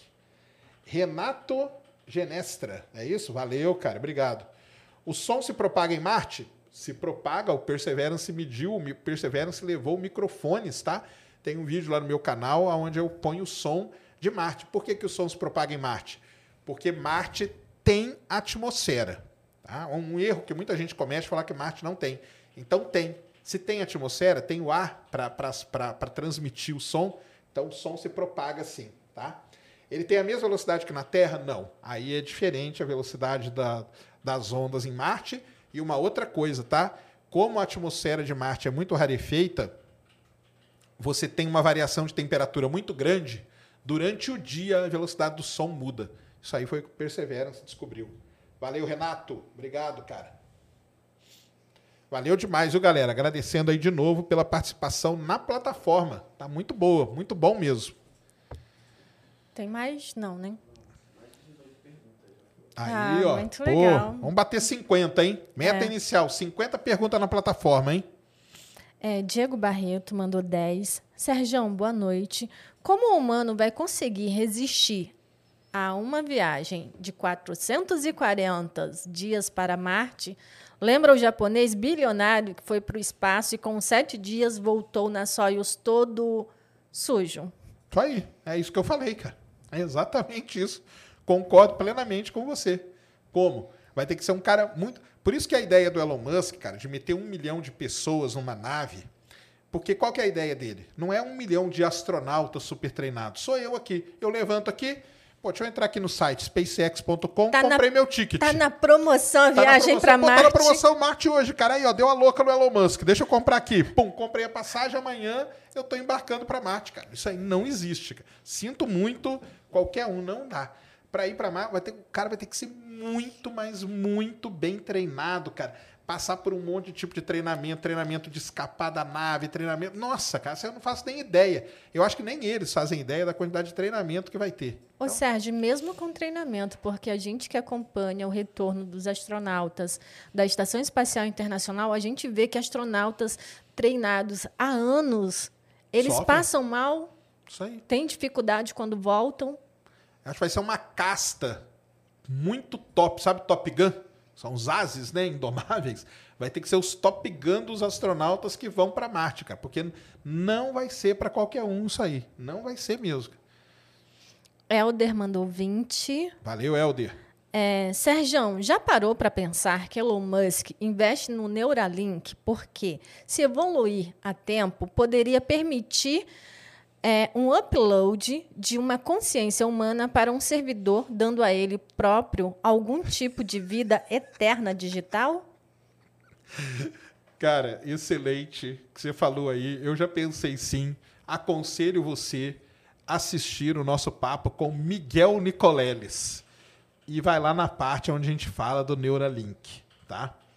Para você ver o que ele fala sobre isso, que tipo não não vai dar certo jamais. Mas exatamente, isso aí é a ideia do Elon Musk, né? Na verdade, a ideia não é essa, não. A ideia é colocar ali para recuperar o cara que tem lesões e tal. Mas depois, quem sabe, né? Fazer o upload da consciência. Isso aí. É uma doideira, né? O que, que você acha, Ned? Eu acho. Loucura, né? O Elon Musk ele tem umas ideias meio. É, sabe? Ele tem que falar assim. Ah, mas. Cara, eu, eu entendo que ele tem que falar tudo isso. Porque é o marketing, né? Tu viu né, quando ele colocou lá no Twitter, naquela época, aquela lança-chama? Lembra? O Isso. pessoal tudo queria comprar um também. Então, ele é um bom marqueteiro. Ele é um bom. ele Ele, tem fala. o que ele fala e o pessoal, entre aspas, compra a ideia. Não, isso aí vai dar certo. Mas não é assim. Nem tudo que o Elon Musk fala a gente pode levar ali ao pé da letra. Exatamente. Agora aí, vou fazer uma pequena defesa aqui ao Elon Musk, aí pra galera me xingar muito. É, o Steve Jobs, né, tinha uma frase muito interessante. A frase dele, se não vou saber exatamente, mas era mais ou menos assim. Se você quer pensar como que vão ser as coisas daqui a 5, 10 anos, não pense como elas são agora, com a cabeça de agora. Você tem que pensar que tudo vai ter essa evolução. Então, assim, o Elon Musk pode ser um cara super visionário e tal, não sei o quê? Pode também, entendeu? E aí, daqui uns cinco anos, ele vai pegar esse podcast aqui e vai falar lá, ó, aqueles dois lá, falando que eu não ia fazer nada, tá vendo? Toma! Mas eu acho que é muito difícil. É muita pretensão achar que o Elon Musk vai. Tantas pessoas no mundo. Ah, tá vendo? Olha lá. Sérgio Ned falando que eu não ia conseguir. Fala agora. Brunão, faça o corte e põe o título em inglês, hein? pra chegar no Elon Musk. Ó, o Demóstenes Lima mandou 10,90 e disse que é Vingador do Futuro. Adorei esse filme. É Vingador? Ué. Então tá. Não, porque eu lembro, era Vingador. Exterminador. Porque tem o Exterminador do Futuro também, que foi feito por ele. Ah, Matheus Andrade mandou 5. É possível utilizar energia nuclear nos foguetes? Se sim, pode ser economicamente viável? Cara, é possível, é. existem aí já estudos na, na Rússia, ah, se bem que a Rússia agora não sei como vai ficar, né? Mas a Rússia estava adiantada nisso. Os Estados Unidos, lá com o pessoal da DARPA, é adiantado nisso também. E a ideia é mais ou menos aquela que eu falei para vocês no começo, que é o pessoal do For All Mankind faz. O foguete decola com combustível normal, combustível líquido, sólido e tal. Chega a uma determinada distância segura, ele liga os reatores nucleares para continuar a viagem, por exemplo, para Marte. Seria uma coisa muito legal. É nisso que o pessoal pensa, é nesse modelo aí que o pessoal pensa, não decolar como um reator nuclear aqui da Terra, mas ligar o reator a uma determinada distância que não vai ter problema caso dê uma, uma explosão, né? Que ninguém quer isso. Mas essa é a ideia tanto da, da Rússia como da galera da DARPA, tá? Lá nos Estados Unidos. Como se deu a formação do Vales Marineres? Opa! E chegamos no Vales Marineres. Então, é o seguinte, vai lá, Mulambo. Vales Marineres. Primeiro vamos mostrar aquela imagem zona lá. Tá lá no começo, né? Isso, então tá aqui, ó. É, o que, que é o Vales Marineres, né? Vales Marineres é esse sistema, é um sistema de canyons, tá, galera? Que tem lá em Marte. Gigantesco, cruza ali o meião do planeta todo, tá? É um negócio muito lindo. Por que, que ele tem esse nome? Vales Marineres, em homenagem à missão Mariner 4, que da Mariner 9, desculpa, que fotografou isso aí e estudou muito o Vales Marineres durante a sua missão, tá? Então, Vales Marineres é isso aqui. Muita gente, mas assim, muita gente mesmo acha que o Vales Marineres é igual ao Grand Canyon aqui na Terra. Ou seja, que a formação do Grand Canyon é a mesma formação do Vales Marineres. É muita gente mesmo. Mas não é, tá? Não é. Aliás, não tem nada a ver com isso. Então, é o seguinte. É, ali, ó, na ponta da esquerda do Vales Marineres, vocês estão vendo duas manchinhas escuras ali. Ali são os vulcões da região de Tarsis, que a gente chama. Pega ali a outra, a, a outra figurinha que eu te mandei, Mulamo, que tem a, o vale. Ah, não. É. Ah, tá. Essa aqui dá pra ver. Essa aqui dá pra ver. Dá pra pôr só essa figura na tela? Acho que não, né? Tenta abrir só ela aí. Vê se ela abre aí sozinha. Boa, tá aí. Então, é... isso. Pode dar um zoom aí, que vai ficar até melhor. Isso, abaixa agora e vai para lá. Não, tem que andar aqui na barra aí. Ó. Isso, agora sobe um pouquinho. Bom, show. Então tá aqui, ó. Então, galera, tá aqui, ó. O Vales Marineres é esse negócio azul aqui, ó, no meio, ó, tá vendo? E ali tá a região de Tarsis, ó, é aquela região toda ali, ó, com os vulcões ali, Monte Olympus, Monte Aélios, né? É, tem os, os nomes ali dos vulcões marcianos. Você tá vendo, prestem atenção, que o Vales Marineres está ligado com aquela região. Tá vendo que ele é um tipo, tá ligado ali? O que é o Vales Marineres, então? É o seguinte: na geologia, quando você tem a formação de um vulcão, são formadas radialmente ao vulcão fraturas, tá? Fraturas. Como a região de Tarsis é uma região muito grande, o Vales Marineres nada mais é do que uma grande fratura radial dessa região vulcânica. Beleza? Então é isso que ele é. Ele não é o Grand Canyon, porque o Grand Canyon aqui na Terra, ele é formado pelo quê? Pelo rio Mississippi, né? Que passa ali e forma o Grand Canyon. Tá? O Vales Marineres, ele é mais parecido aqui na Terra com um negócio que a gente chama do Rift da África. Tá? O Rift da África tem essa característica aqui também. Isso aí é um termo geológico. muito interessante, mas e, e muito legal de se estudar. Muito estudado o Vales Marineres, tá bom? Aliás, tudo isso está lá no meu curso sobre Marte. Tem uma aula só sobre o Vales Marineres. Você que se interessou, vai lá, o link está aí no chat para vocês, tá? É, Samuel Silva mandou 20. Boa noite, Serjão e Ned. O fato de Marte não ter uma atmosfera espessa não o torna mais suscetível a impactos de asteroides? Não seria muita, entre aspas, burrice querer morar num lugar desses? Você tá certíssimo, cara. Por isso que eu sou do time tubo de lava. Vamos entrar ali debaixo da terra, cara, e ali a gente fica quietinho. Aí pode bater, bate ali em cima, você sai do tubo, trabalha algumas horas, volta pro tubo, você está protegido da radiação, você está protegido de impacto. É negócio de cúpula, de tal, não é comigo não, cara. Vai lá e xinga o Elon Musk, fala isso para ele. Não acho que é burrice, Elon Musk, você colocar um negócio aí, vir um asteroide e acabar com a sua, com a sua cidadezinha lá? É, é isso mesmo, cara. Tem isso também. Você tem toda a razão. É, Celso, Celso é, mandou cinco. Celso Canavese mandou cinco. Ao invés de humanos, não seria melhor primeiro enviar robôs como daqueles do, da Boston Dynamics? Dynamics. É, daqui a alguns anos, a bateria dos robôs de- de- deve, deva ser perene. Então, essa aí é uma grande questão que tem, né? É, se. Deixa eu achar aqui uma outra figurinha muito maneira.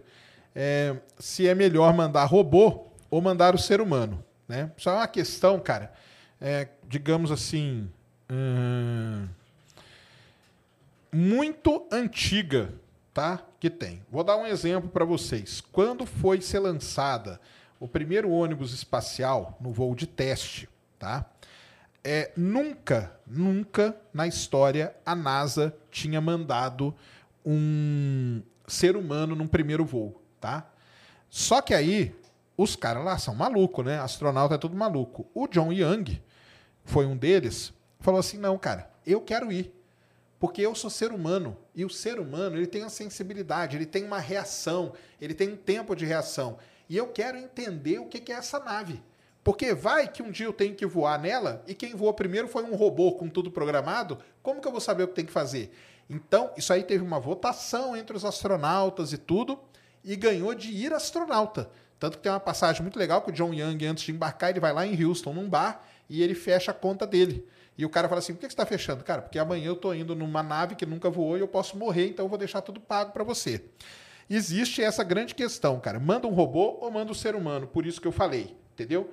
Robô a gente já tem em Marte, que são os rovers. Né? Eles andam, eles vão, tem os problemas e tal. Por exemplo, a Insight teve um problema lá. Na hora que ela estava furando o solo, ela encontrou um negócio e não conseguiu furar mais. Se está o ser humano lá, ele tira, põe do lado, marreta ali e vai embora. Então, tem isso, tá? Agora, pelo risco tudo mais, sim. Mulan, mandei uma, uma figurinha aí pra você. Joga aí na tela. Isso aqui que vocês vão ver parece ficção, mas não é, tá? Isso aí é a ideia da Rússia, né? Como eu falei, a Rússia, agora a gente não sabe o que vai acontecer com ela. Mas olha que ideia massa que a Rússia tinha. Olha aí, ó. Esse aqui é o rover russo, ó. Rússia, tá vendo? Ó? É tirar, tirar as pernas do robô e colocar rodas nele. Então, qual que é a ideia da Rússia? É fazer um mix de um humanoide, de um robô humanoide, com um rover. Tá? Não sei como que ia chamar isso. Centauro é metade humano, metade cavalo, né? Sei lá que nome que ia dar para isso. Mas isso aqui é uma ideia da, da Rússia. Tem que, põe, dá para pôr a figurinha só numa, numa abinha aí, ela abre sozinha? Acho que abre, né? Coloca aí. Aí, ó. Tá vendo? Isso aí é a ideia da Rússia. É o metade robô, dorso de robô, mão, cabeça, só que ele não anda. Ele gira, ele roda né, em cima das rodinhas. Então, é isso. O que, que você acha, Ned? Manda robô primeiro ou manda o ser humano? Se tivesse que votar hoje. Como é Marte e tem essa viagem muito longa, eu acredito que seria melhor robô. Inclusive para a questão de se cri... começar a se criar uma base lá para quando humanos chegassem já ter algo né, para onde os humanos possam habitar, mesmo que por pouco tempo. Porque por mais que tenha os tubos de lavas, não é simplesmente, ah, vou chegar lá e já vou morar ali. Não, também tem que fazer todo um estudo do, do tubo de lava para ver se está tudo certo, se não corre o risco. Porque a gente sabe que tem sismos em Marte, né? Sim, isso mesmo. Então tá aí, mas isso aí é a ideia da Rússia. Então tem toda essa discussão aí. Essa discussão é uma discussão que existe mesmo, tá? Mandamos robô, robôs ou humanos primeiro?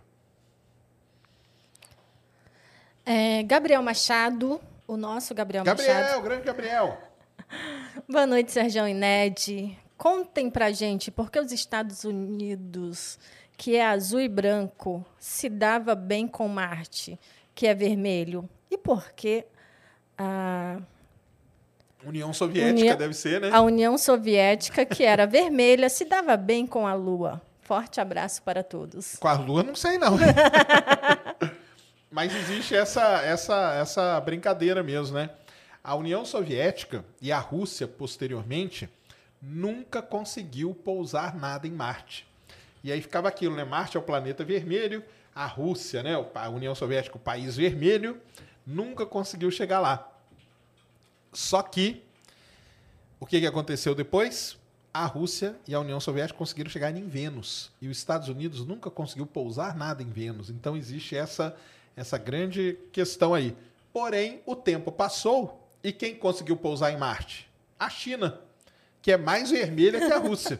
Então, isso aí está resolvido, Gabriel Machado. A China foi lá e resolveu a parada. Ainda indo nessa questão de cores, explica como uma bola vermelha de superfície e atmosfera toda enferrujada tem pôr do sol azul.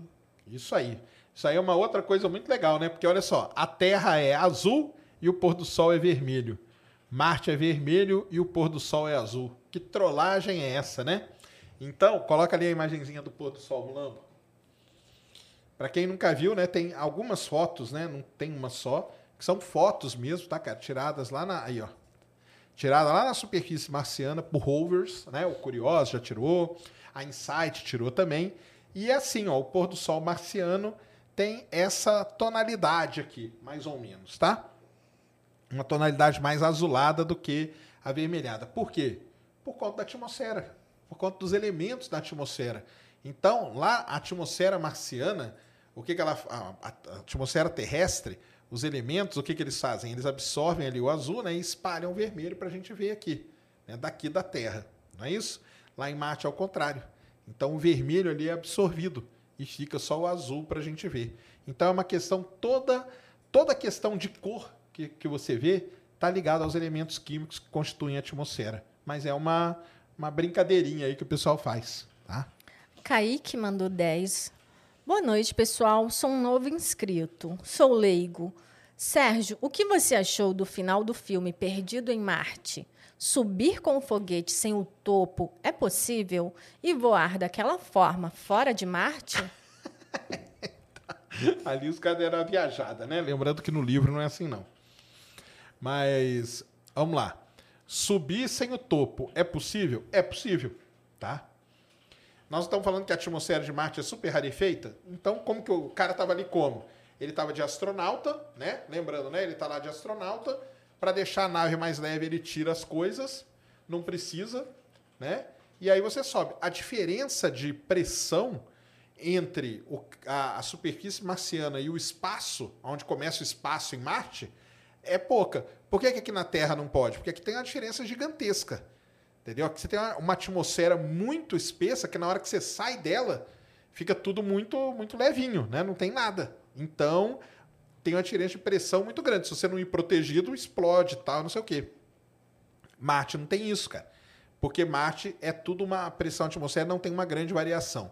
Até aí, até ele sair da atmosfera marciana sem o topo da nave, tá beleza.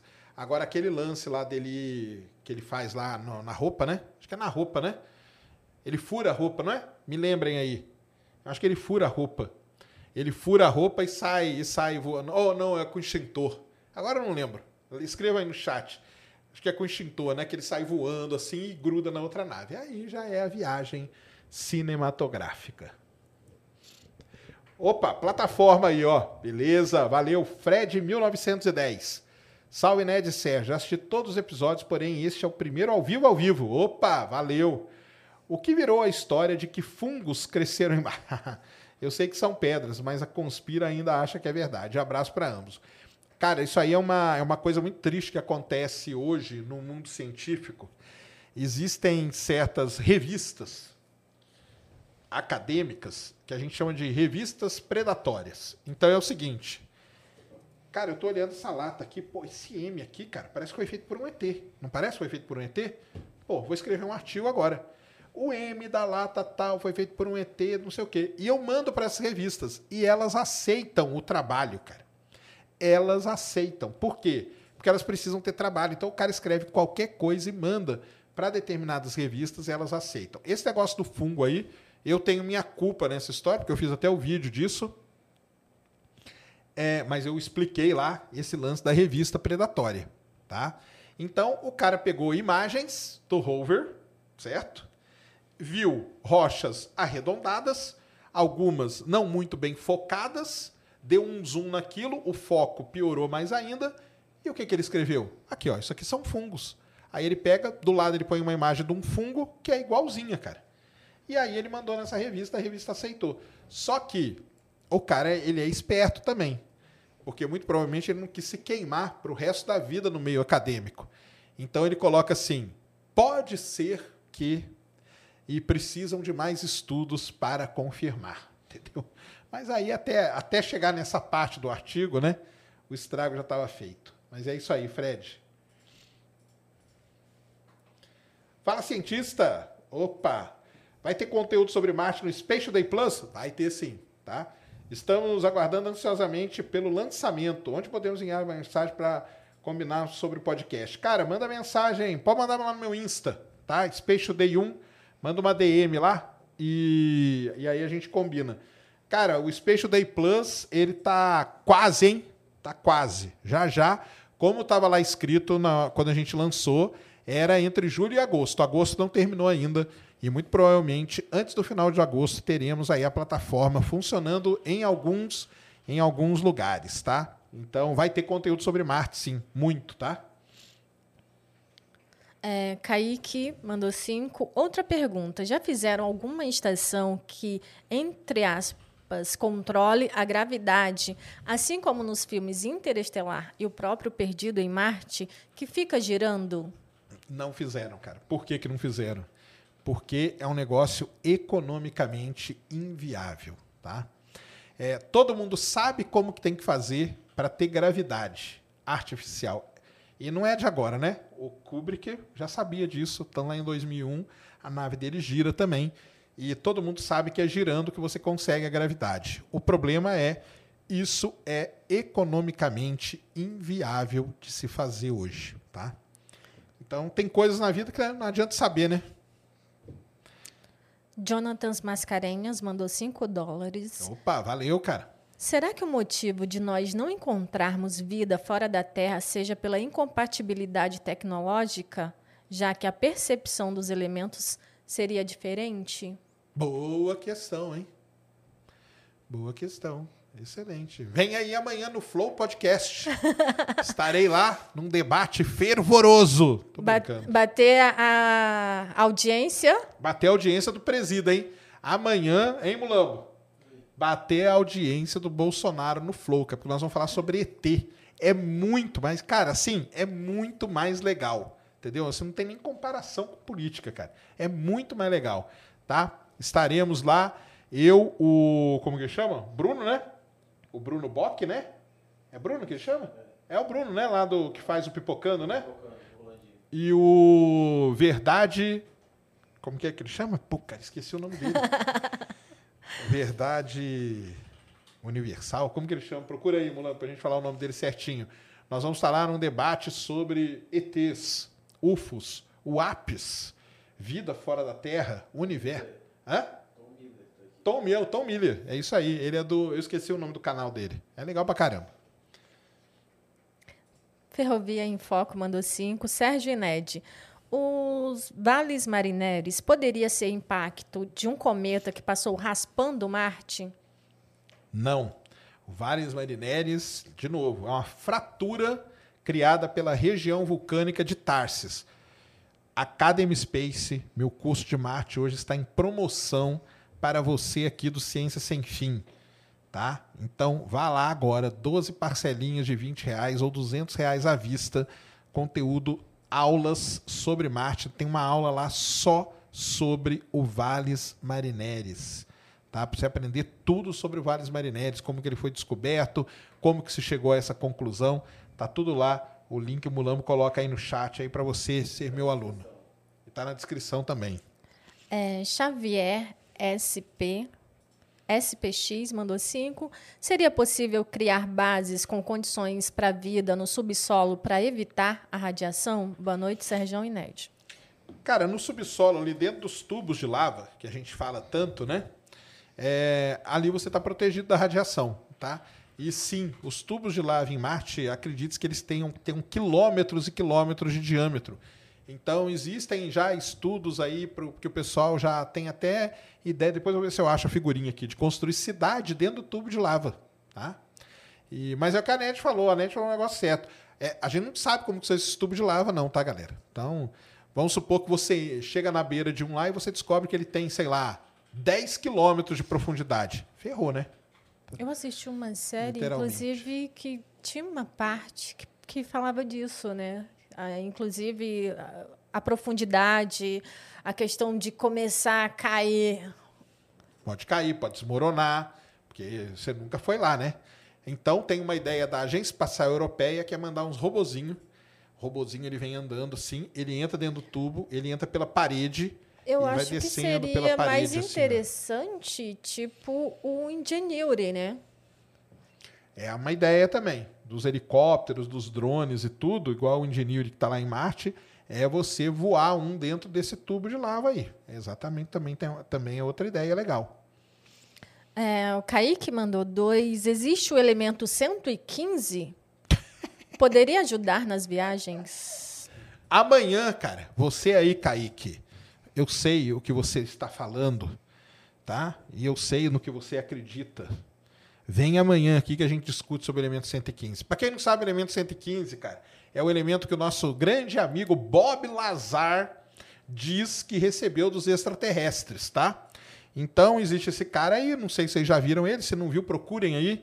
Bob Lazar, eu não sei se o documentário dele ainda tá no, no- na Netflix, tá? O Bob Lazar é o cara que trabalhou para as Forças Armadas Americanas e lá ele diz que eles faziam autópsia de ET, engenharia reversa de nave e que os extraterrestres deram a ele o elemento 115. E aqui fica a dica, entrem aí no Spotify e procurem o podcast do meu amigo Afonso Solano, chamado Frequência X. Ele e o 3D. O dessa semana é sobre o Bob Lazar. Então vão lá ouvir agora, terminando aqui a live, você vai ouvir hoje à noite, para você ficar sem dormir, ouvindo as histórias do Bob Lazar, tá? Que é o elemento 115 aí que o Kaique falou? Rafael, é nova, né, Mulambo?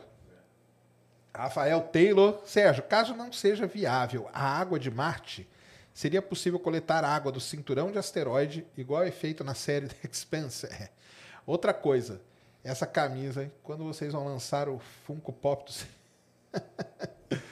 que camisa? Minha camisa? Minha camisa é de Marte. Eu vim de Marte hoje em homenagem aqui, ó. Em 2020 eu fiz uma coleção, tá? É, fica datada, tá? Então, assim, eu sei que você não vai querer, mas se quiser, é porque 2020 foi o ano de Marte. A gente mandou o Perseverance, a missão chinesa, a Tianwen e a Hope, missão dos Emirados Árabes Unidos. Então é 2020, o ano foi o ano de Marte. Ele perguntou sobre extrair água do cinturão de asteroide. Cara, aí é difícil demais, hein? Você pegar um asteroide tirar a água dele é muito complicado. É mais fácil você subir ali nas calotas de Marte e derreter um pouco da, da geleira, porque a calota de Marte, a calota polar dela é feita de H2O e CO2, tá? É, existe possibilidade de já ter existido vida inteligente lá? Aí já, já. Amanhã, hein? Eu quero todo mundo amanhã invadindo a plataforma lá no Flow, hein, cara? Mais de 500, mais de 600 mil, hein, pessoas. É, não tá, vida inteligente, cara. Você vai perguntar pra mim? Vida inteligente pra mim não tem lugar nenhum no igual, é igual o Mundial do Palmeiras. Tá, tá pau a pau ali, ó.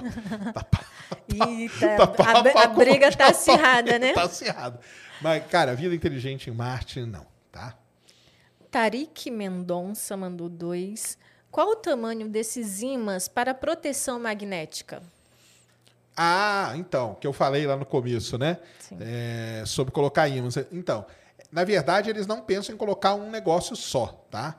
Eles pensam em lançar várias naves, uma frota de naves, e essa frota de naves criaria os ímãs em Marte. Eu vou ver se eu acho aqui, que eu acho que tem esse, esse negócio aí do, do, do dos ímãs marciano. Aí eu achando, eu volto nessa questão aí. Pode ir falando aí. Ned. Pedro Teixeira mandou 27,90. Sacane, obrigado pelas aulas. Sugestão: faça um podcast específico de exploração de petróleo. Sua profissão é muito interessante. Será? Pode ser, um O dia pessoal a gente pede, né? Para falar um É, pouco eu dessa tenho que trazer uma galera aí. O problema é que. vai- é colocar o trabalho no meio. Chama o chefe. Pô, Vinícius mandou 10. Terraformar, terraformar Marte é utópico. É utópico? Faço engenharia física, consigo ir para a área aeroespacial? Você conhece sobre esse curso? Abraço, força aí no trabalho de divulgação científica, inspiração para as novas gerações. é, então vamos lá, né? Hum, engenharia física? Ah. Eu nunca ouvi falar nesse tipo de curso, cara. Não é física, não? É engenharia física? Ele escreveu em engenharia física. Assim, eu nunca ouvi falar, mas não sei se deve ser igual a física, alguma coisa, porque geologia, por exemplo, hoje já tem a engenharia geológica. Lá em Ouro Preto, por exemplo, chama assim, não chama geologia. É, você consegue, cara, ir para a área espacial, igual nós conversamos ontem aqui com o pessoal da Bravo Aerospace. Cara, o setor espacial talvez é o que abrace a maior quantidade de profissionais diversos do mundo, entendeu? Então, desde o cara da moda para fazer um traje espacial, costurar alguma coisa, passando pelo cara do marketing, da divulgação, do jornalista, entendeu? Passando pelo, pelo pessoal de química, de física, de biologia. Então, com certeza você consegue para a área espacial, sim, cara. Eu tô Barber Dog Brasil mandou 10. Sérgio, esse atual interesse forte em habitar Marte pode ter como motivação a previsão do fim da vida na Terra devido às mudanças climáticas?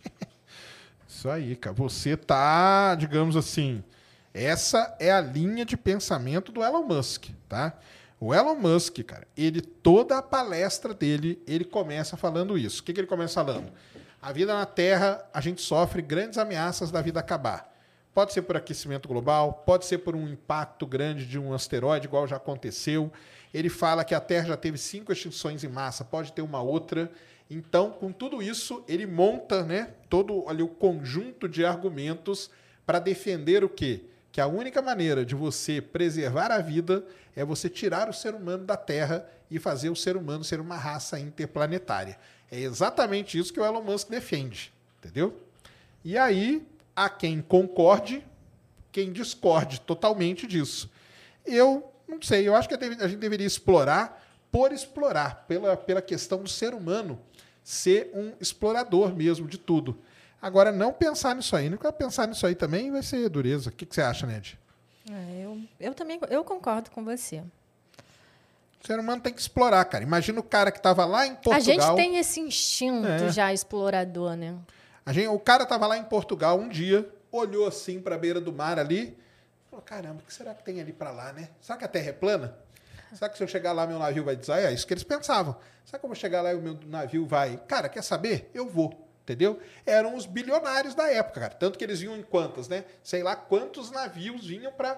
Cara, se o monstro pegar, se o navio cair pelo barranco e tal, sobra um para contar a história.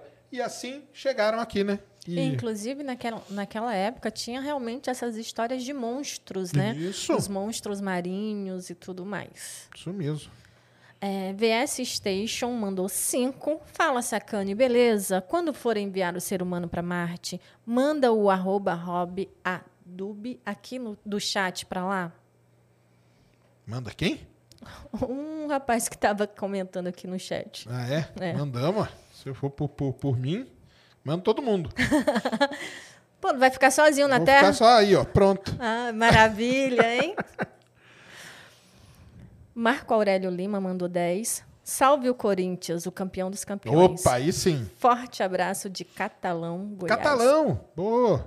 Bela cidade. É... Opa, manda aí. Douglas Meirelles. Boa noite, Sérgio Ned. Sérgio, qual a curiosidade sobre o planeta vermelho te deixou mais curioso, chocado? Acompanho vocês todos os dias. Sucesso e abraço. Cara, cu- curiosidade sobre o planeta vermelho que me deixou mais curioso. Assim, nesse tempo todo aí, acho que foi quando saiu esse estudo aí mostrando que tinha água escorrendo ali pela, pela, pela cratera. Aquilo ali realmente eu fiquei muito curioso, li, fui, estudei um pouco para ver e tal. Agora, chocado eu não fiquei, não. Nada, não. Por enquanto, não, né? Já ficou chocado com alguma coisa, Não. né? E curiosa. Também essa questão, era exatamente isso que eu ia falar, a questão da água, porque a gente sabe que é muito importante você descobrir água em algum corpo celeste, né? Então, é, isso da água já tinha ficado antes, naquele primeiro estudo que eles encontraram ah, possível é, grande quantidade de água no subsolo, né? Isso. Então isso aquilo já era incrível. E essa de- descendo na cratera, então, Exatamente. Ó, Mulambo, eu mandei um link você, não precisa abrir, não. Pega o link, ó. O Mulambo vai colocar um link aí na descrição e no chat, que é um trabalho completo sobre esse lance de criar um campo magnético artificial em Marte, tá, galera? Eu achei aqui o trabalho que queria, só que é muito longo e tal. Então, quem tiver interesse nessa área, entra aí, baixe o artigo e dê uma olhada e dê uma lida, que ali os caras explicam tudo que é, vamos dizer assim, a ideia corrente sobre isso. é, mas Tem mais Ah, aí? Chegou. Aí. Mate 2197. Sérgio, é egoísmo da NASA enviar muitas missões para Marte, quase nenhuma para gigantes congelados? Seria porque quando os resultados chegarem, os responsáveis não seriam mais os mesmos? Boa. Então vamos lá, cara. Por que tanta missão para Marte, né? Porque Marte é o mais perto, cara. É o mais perto, é o mais fácil de ir. É, uma missão para Marte, hoje, ela demora nove meses, né? É, ju- de 6 a 9. Fica, é, por aí. é. Então é muito rápido. Uma missão para um gigante congelado, você está falando de Urano e Netuno, cara. Isso aí são missões que levam, demoram 10 anos para a sonda chegar lá. Então, assim, é um negócio e outra, né? Quando você vai defender uma missão, a NASA tem um, um X de dinheiro. E ela tem que distribuir aquele dinheiro. Aí ela chega e fala assim: no que, que eu vou aplicar? Aí chego eu lá e falo assim, cara, vamos mandar uma missão para Urano, entendeu? Aí o cara fala, ah, por que você quer estudar Urano? Ah, por causa disso, disso, disso. Aí vem outra pessoa e fala assim, não, eu quero mandar para Marte. Por quê? Porque Marte é mais perto, Marte a gente pode colonizar, pode terraformar, mostra aquelas coisas, mostra a cidadezinha do Elon Musk e tudo, pronto, ele leva a grana. Porém, é, Mate 2197, a NASA, a prioridade dela hoje, para a próxima década, a NASA sempre faz um planejamento de década, tá? A, a prioridade dela para a próxima década é uma missão para Urano. E Urano, para os americanos, tem um grande problema de marketing, porque é o nome do planeta. Não vou falar aqui, porque senão o YouTube vai tirar nossa live do ar. Mas imagine aí como que se fala Urano em inglês, tá? E isso é, isso é um problema mesmo que é considerado na hora de fazer a missão. Fred Calabria. Ué, é o mesmo? Mudou de nome? Fred Calabria. Como é possível o Sérgio guardar tantas informações? Não guardo não, cara. Tem o Google para ajudar a gente. Ué. Até o Google, cara. O nosso querido engenheiro, ele continua trabalhando? Continua sim. As notícias dele do Perseverance diminuíram ou eu não estou sabendo procurar? Cara, diminuíram um pouco pelo seguinte, o Perseverance, ele está num momento de transição. Ele coletou já 12 amostras, ele coletou, coletou algumas amostras, só que ele está passando ali numa, num período de transição, indo de, um, de uma região para uma outra região. Então aí diminui mesmo as notícias. E o Ingenuity, ele ficou sem voar um tempo. Aliás, faz um tempinho que ele não voa mais. Porque deu uma, meio uma tempestade ali perto de onde ele estava e tudo. Os dois estão numa região um pouco mais complicada, tá? Mas já já tem mais notícias aí do Percy. O Ingenuity, para mim, é uma tecnologia incrível que era para fazer pouquíssimos voos e surpreendeu demais, né? Exatamente. Ingenuity é sensacional. É, Marcelo Oliveira mandou 27,90. Opa, valeu. É correto que as luas de Marte têm formato irregular? tem alguma importância? E o que aconteceria com a vida na Terra se não existisse a Lua? Cara, começando pelo final, provavelmente não teria vida na Terra como a gente conhece hoje. Tá? Primeiro ponto é esse, básico. As luas de Marte serem de forma irregular, isso é uma, vamos dizer assim, um ponto para quem defende elas serem asteroides capturados. Elas não são redondas, né? Phobos, aliás, não colocamos nenhuma fotinho, né? Mulambo, propõe aí no, põe aí no Google, escreve aí, Phobos é com é PHO, PHO. P-H-O-B-O-S. Phobos Mars. Coloca assim. Então tá aí, ó. Phobos e Deimos. É, essa aí é Phobos. Porque Phobos é essa que tem essa ranhura. Essas ranhuras, assim, ó, parece que um. O formato e, e tem esse tipo amassado. É, isso aí. É. Parece que a Flau foi lá e deu uma arranhada em Phobos, ó. Então, Phobos e, e Deimos são as luazinhas. Elas não têm, elas têm um formato irregular, pessoal que chamam de batatas voadoras marcianas, tá? E é aquilo que eu falei, né? A MMX é a missão que vai lá estudar, tá? E ver o que, que acontece. Então, por exemplo, a Phobos tem uma cratera gigantesca, tem essas ranhuras aqui que a gente não sabe o que, que é. E como eu falei no começo, pode ser que a vida esteja aqui. Porque imagina que tinha vida em Marte. Bateu algum asteroide ali grande e como Marte tem pouca gravidade, a atmosfera é rarefeita, é fácil de alguma coisa ser ejetada dali. Ejetou o material e esse material saiu com vida e bateu e está lá em Phobos e está lá em Deimos. Então existe uma turma aí grande que defende que a gente está procurando a vida no lugar errado, que a gente está procurando nas luas de Marte e não no planeta. Então fica aí, ó.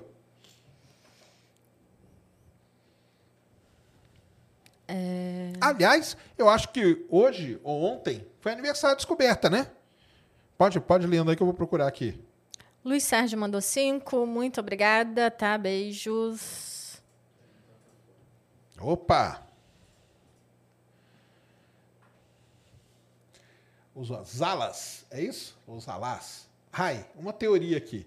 Já sabemos a possibilidade de ter havido vida em Marte no passado e na Terra não sabemos como se começou. E se há bilhões de anos os marcianos, próximo do fim deles, criaram um plano de urgência? Exatamente. Existe essa teoria Se eles aí, tinham um Elon Hum, Musk essa- lá. Essa teoria aí não é maluca, não, cara. Essa sua teoria aí, ela, ela é super, super é, discutida, comentada e tudo mais. Que é o contrário, né? Que a gente agora está querendo fazer o que os marcianos já fizeram no passado. Só toda razão.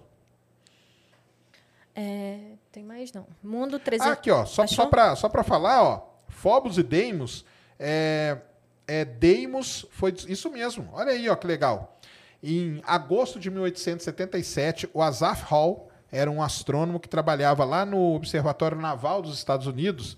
No dia 12 de agosto, ele descobriu Deimos.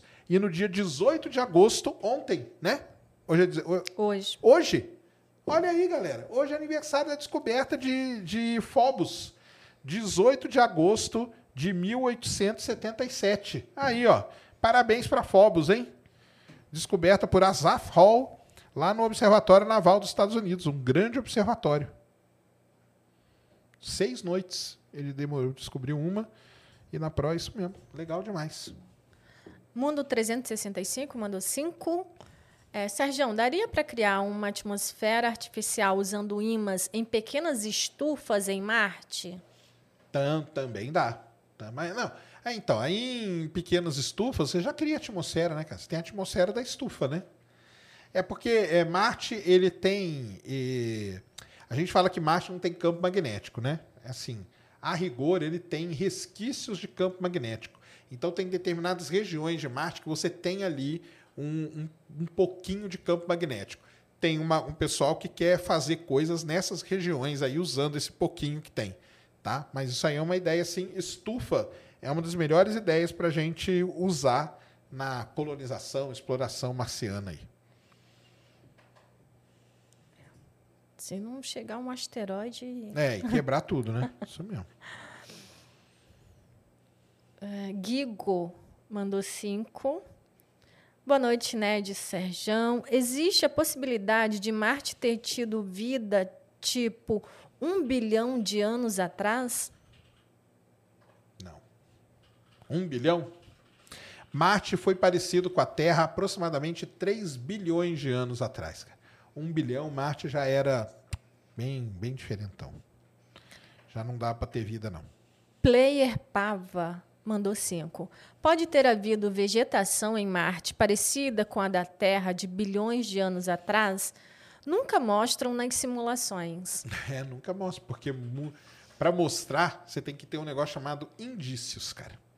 Então, assim, por que, que mostram Marte com água? Porque existem indícios, muitos, tá? Muitos indícios de que Marte teve água no passado. Quais são eles? Você tem canais, igual os canais que os rios deixam aqui na Terra. Você tem rochas que elas só se formam na presença de água, minerais, aliás, que só se formam na presença de água, rochas que são redondinhas, igual as rochas que rolam no fundo de rio aqui na Terra. Então, com isso, a gente tem indícios para mostrar água em Marte. Vegetação, a gente não tem indício nenhum. Então, o cara colocar uma vegetação ali, aquilo ali vai desconfigurar tudo, vai ser um negócio que não tem nada científico, né? Toda uma pura ficção, entendeu? Digamos. Inclusive, isso que você está falando é importante, porque quando a gente fala de simulação, para se fazer uma simulação, usa-se dados de estudos, do que pode ser, e- igual você comentou, a questão de indícios, e não simplesmente, ah, vou fazer um vídeo e colocar árvores em Marte. Exatamente isso. Então, te- tenta seguir o que a gente tem até hoje. Se amanhã encontrar um pedaço de, de, de carvão, né, uma árvore fossilizada, igual a gente tem aqui na Terra, aí beleza, tem um indício de que teve algum dia alguma vegetação. E aí, beleza, entendeu? Mas por É. enquanto não tem. Porque a simulação ela usa dados científicos para ser feita. Quando a gente fala, ó, essa imagem é uma simulação, é uma concepção artística, usa-se vários dados para Os dados de entrada, eles vêm desses estudos, não são Exatamente. chutados, tá? Cruzeirense Vegano mandou Opa, cinco. Cruzeirense. Pra mim que é promessa que ele fez pro Cruzeiro subir. Vou virar vegano. Sérgio, seria interessante fazer uma viagem em volta da Terra por 400 dias para testar antes de ir a Marte? não só é interessante, como já foi feito, tá? Já foi feito isso aí. O Scott Kelly e o russo lá, que eu sempre esqueço o nome dele, passaram lá quase um ano. Na verdade, passaram 340 né, dias é, em torno da Terra, na estação espacial, para começar a estudar o efeito que a microgravidade tem em longos períodos de exposição do ser humano numa nave como a ISS. E qual foi o resultado? Estão estudando ainda. O resultado eu te digo, cara, o cara voltou ferrado, entendeu? Voltou, começou a usar óculos, osso, músculo, fora um outro monte de coisa e tal. Tem uma outra coisa muito foda, agora eu lembrei de uma aluna minha que, que faz um estudo desse, que é o tal do ciclo, ciclo arcadiano, que chama, não é isso? Escreve aí, ciclo arcadiano, Mulambo. O ser humano, ele precisa desse ciclo arcadiano, que é do dia e da noite, entendeu? Circadiano, isso aí. É o circadiano. É, ele precisa de- dessa variação. A gente está acostumado com isso. E isso ferra tudo numa nave, numa estação e tudo mais. Então, é efeitos assim complicadíssimos. Scott Kelly, a NASA soltou um relatório aí gigantesco de tudo que aconteceu com o cara. Então, a gente já fez isso, né? E tem uma questão. A gente está falando na viagem de ida. É, E tem a exatamente. volta. Tem a volta, isso mesmo. Por isso que o lance da estação lá da Lockheed não é uma doideira, cara. Você vai, você se recupera primeiro antes de ir, entendeu? E não desce lá do jeito do Musk. É, José Matos mandou 30. Valeu. A Orion estará equipada com o ERA, Hybrid Electronic Radiation Assessor. Em viagem tripulada, servirá de alerta. Tempestades solares são imprevisíveis. Como fazer quando em, em viagem a Marte? Boa. Isso aí o cara falou é uma questão muito, muito interessante. Você tá igual tá o Sol agora, né? Não sei se vocês estão acompanhando, mas ter uma mega explosão lá no Sol. Está muito ativo, Tá muito né? ativo. Então você tem esse negócio. Agora, cara, tem um seguinte: se a gente viajar para Marte no ciclo, no, no mínimo do ciclo solar, a gente escapa pelo menos de uma grande ejeção dessa de massa coronal, como teve ontem. Então, muito provavelmente, quando for viajar para Marte, vai ser num período de mínima do ciclo solar para tentar minimizar isso. Mas sim, A radiação é um grande problema que o pessoal estuda, precisa entender. Não quer dizer que ah, o homem não foi na Lua porque o homem não aguenta a radiação daqui para a Lua. Sim, ele aguenta, tá? Ainda mais para a Lua, que é três dias de viagem e tal. Ele aguenta, mas a gente precisa estudar os efeitos e minimizar os riscos. É isso que precisa ser feito, tá? Mas o que você falou aí tem tudo a ver, é exatamente isso. E num período de máxima vai ser terrível mesmo, porque pode acontecer uma explosão a qualquer momento. Patlick Aplovado mandou 10. Patli, ah, é a língua lá do Cebolinha, né? Isso. Cebolinha que fala assim. Sérgio, fator tripa é o único impeditivo para Marte hoje? Melhor podcast. Cara, assim, a gente já, ó, vamos lá. A gente sabe chegar em Marte? Sabe. A gente sabe orbitar Marte? Sabe. A gente sabe pousar em Marte? Sabe. De várias maneiras, até com airbag, com skycrane e tudo mais. Então, assim, se você pegar. to- Praticamente a gente domina tudo que precisa para chegar em Marte, certo? Até tecnologicamente falando, a gente lança um foguete daqui, a gente chega em Marte, a gente orbita, a gente pousa e a gente anda e a gente voa. Agora, o que ainda não entrou nessa equação toda foi o ser humano, né? Então, assim, na minha visão, é o fator tripa é a única coisa atualmente que, tá? Que impede. Na hora que isso aí resolver, qual o efeito, como que vai ser, como que vai chegar, como que vai descer, como que vai voltar, como que vai explorar, como que é a radiação em Marte. Cara, é muita coisa para ser estudada. Por isso que essa galera que estuda essa parte humana de, da, da biologia tem uma, uma área muito grande aí na exploração espacial. Muito grande mesmo. Efeitos, né? Dinho Terran mandou 10. Você acha que se a humanidade chegar a ser intergaláctica, Galáctica. é, países como a China vai querer ter um planeta só para si? Ah, isso com certeza. Né? Mas se for intergaláctica, dá para dar um planeta para cada, pra cada um da Terra. se você quiser ter um planeta para você. Cara, se, se é uma civilização intergaláctica, é um negócio muito complicado, né? Isso aí, venhamos. Ser interplanetária já é complicado. Agora, ser intergaláctica. É, mas aí, com certeza, ia ter uma briga muito maior, sim. A China ia querer um. Acho que ela queria um- alguns milhares de planetas para ela, né? Não um só. É, Caio no Mundo mandou 5 dólares. Salve, boa noite. Acompanho vocês aqui de Miami. Vocês são meus companheiros enquanto trabalho. Opa! Qual planeta é o mais velho? Terra ou Marte? Boa. Como sabem? Então, esse negócio de saber a, a formação do planeta, ela se dá, a formação dos planetas, todos eles nascem mais ou menos ao mesmo tempo. Mais ou menos é tudo igual. Aqui no sistema solar, a gente tem a noção de que Júpiter seja o mais velho deles, mas é muito pouca coisa, tá? Então, Marte e a Terra provavelmente se formaram ao mesmo tempo. Mar, é, Mercúrio, Vênus, Terra e Marte, tá? Então, se tiver uma diferencinha ali, é muito pouca. Como que a gente tem que saber isso? A gente teria que pegar uma amostra marciana, lá, muito antiga, e medir a idade. As amostras que a gente tem de Marte aqui até agora, que chegaram aqui por, por asteroides né, de Marte, que é pedaço de rocha que soltou de Marte e parou aqui na Terra, é, elas indicam que a gente tem a mesma idade. Tá? Mas pode ser que seja um pouco mais velho, um pouco mais novo. E aí, como que a gente sabe? É medindo, fazendo a datação radiométrica que chama. Você vai lá na rocha e mede a idade via decaimento radioativo. E aí você tem essa ideia. Adilson Pereira mandou 27,90. Opa! Hipoteticamente, pensando nas bombas do Elon Musk no polo, em face da radiação, não seria melhor direcionar asteroides para impacto? É mais limpo. Mas aí é que tá, cara, porque eu não sei se você leu qual que é a ideia do Elon Musk. A bomba não vai explodir no solo de Marte, tá? A ideia dele é o seguinte, ele, ele joga a bomba e a bomba explode a uma certa altura. Porque só esse efeito dela explodir a uma certa altura já levantaria o CO2, tá? Então, A ideia dele é essa. Não é bombardear Marte jogando a bomba para ela bater em Marte, não. Ela vai explodir alta só para levantar isso. Agora, se você mirar um asteroide para Marte, ele vai se ba- bater com Marte.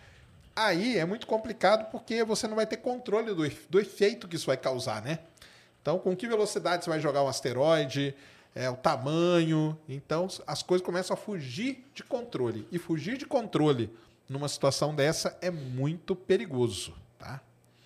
O Alexander S.A. mandou 5. Sérgio, seria possível plantar em Marte, assim como foi feito no filme Perdido em Marte? Já falamos, né? Existem aí, o pessoal fez uns estudos aí simulando o solo marciano e nasceu ali alguma coisinha ali, mas precisa muito mais coisa. Gilvander Queiroz mandou 2. Como alguns meteoritos puderam ter vindo de Marte? Isso aí. Por quê? Porque teve um impacto lá em Marte.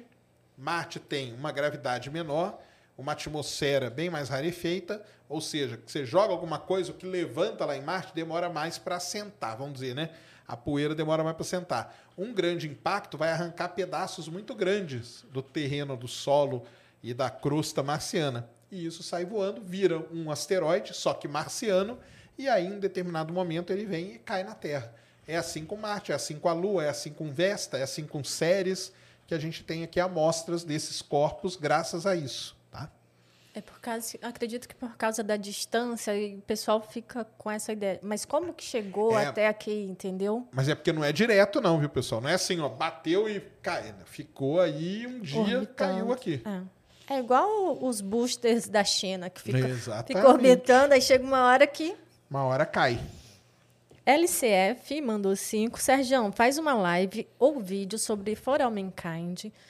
É, comecei a assistir por você ter comentado e acho que nunca gostei tanto de uma série. Melhor série de todas. Eu, sabe o que eu já pensei? Essa semana eu tava pensando isso, cara. Se eu faço vídeos de, da série For All Mankind, desde o primeiro episódio, será que o pessoal ia gostar? Aí Bem, ele comentou que terceira finalizou. Finalizou, né? Então eu tenho que ver. Faz um- umas duas aí, que eu, duas semanas que eu não vejo, cara. Então eu vou ver. Delta Airlines Virtual RFS mandou 10. Caramba, isso aí é da, de avião, né? Delta É. Airlines? Ah, Sé- Sério, se um dia formos para Marte, será que as chances De do encontrar- Palmeiras ter Ah. um Mundial aumentam? KKK. Acho que não. Manda um salve para mim, George de Porto Velho, Rondônia. Um salve, Jorge. Aumenta nada, cara. Isso aqui na Terra não ganha, né, Mulambo?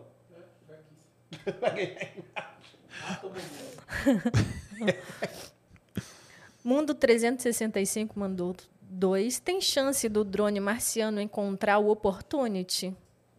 Não tem. Isso aí é uma pergunta que todo mundo faz, né? Já fizeram, aliás, se um rover pode encontrar com outro em Marte. Cara, assim, primeiro, é, esses rovers, tá? O que mais andou, vamos dizer, em Marte foi o Opportunity, né? Ele andou ali uns 45, um pouco mais, 45, 47, 50 quilômetros, vamos arredondar. Ele andou 50 quilômetros. cara. 50 quilômetros não é nada, entendeu? Num planeta, né? Estamos falando de um planeta. A distância entre o Opportunity, o- entre o Curiosity e o Perseverance, eu fiz essa conta um dia, eu não lembro, mas é na casa ali dos milhares de quilômetros, eu acho. Tá? Isso já seria um problema, mas nem é esse o problema. O Curiosity, ele está dentro de uma cratera chamada cratera Gale. O Perseverance está dentro de outra cratera, G0. E você sair de uma cratera é muito complicado. O Perseverance, daqui a alguns anos, ele vai sair um pouquinho da cratera dele, porque tem um caminho ali que ele pode fazer e sair. Mas o problema é que no meio do caminho ele vai encontrar inclinações muito grandes. E esses rovers, embora sejam assim, o estado da arte, da tecnologia, eles têm um limite com inclinação, tá? Então, se eles pegam alguma coisa que é inclinada mais que 30 graus, eles tombam, eles viram. E aí acabou tudo, tá? Então, é impossível um rover encontrar com o outro. A não ser que a gente vá lá, pegue um e põe do lado do outro. A gente tem essa questão que a gente acaba se afeiçoando a esses. Se apegando. É. A esses robôs. é, o Hubble também, né? Só que é aquela questão. Eles fazem uma missão. O dinheiro gasto é para missão. Eles não vão gastar dinheiro para que um robô encontre com o outro, porque a gente gosta deles, que a gente acha eles incríveis e tudo mais, mas não vão gastar dinheiro para isso, Não né? vão, não vão. A missão é científica, né? Você, vai lá no Congresso americano e defende. Cara, eu quero fazer uma missão para Marte, gastar o Perseverance. 3 bi de dólares custou o Perseverance, tá? Então eu preciso aí de 3 bilhões de dólares, 3 bilhões de dólares para fazer uma missão. Qual que é a sua missão? Ah, eu quero ir lá, eu vou pôr um rover para encontrar com outro. Cara, os caras são- Primeiro que tem uma chance muito grande de você sair preso do Congresso americano, tá? Depois de falar um negócio desse. Mas quem sabe no futuro a gente não faça lá um. Um aí, ó, fica aí pro Elon Musk a dica, cara. Em vez de você ficar pensando em jogar bom, pense no turismo em Marte. Fazer um trenzinho assim, ó. Aí você passa pelo Opportunity, passa pelo Spirit, visitando, né, essas obras. É mais fácil Elon Musk fazer isso do que Ah, sim, criar uma certeza. missão para isso. Agora, no o Perseverance, antes dele ser lançado, o pessoal escolhe os locais aonde ele ia pousar. Um dos locais que chegou na finalíssima ali, chegaram quatro locais no final até a, a cratera Gizeiro ganhar. Um dos locais era perto de onde estava o Spirit. E aí o pessoal até pensou: caramba, será aí teria uma chance dele ir lá e ver o Spirit, tá? Mas aí aquele local acabou que não ganhou, ganhou a cratera Gizeiro e tal. É, Kaique mandou dois. Sacane, quais são os cinco filmes que você mais gostou? Cinco filmes de quê? De espaço? Deve ser, né? De, de- de mar. Cinco filmes, cara. Pô, é Interestelar, Perdido, Interestelar, Perdido em Marte, Gravidade, é, Mulheres Além do Tempo, é legal pra caramba. Hi- Hiding Figures, né? Que a gente fala. E pode colocar aí Armagedon. Armagedon. Nicolas é, mandou 10. Faz Valeu, um, Nicolas.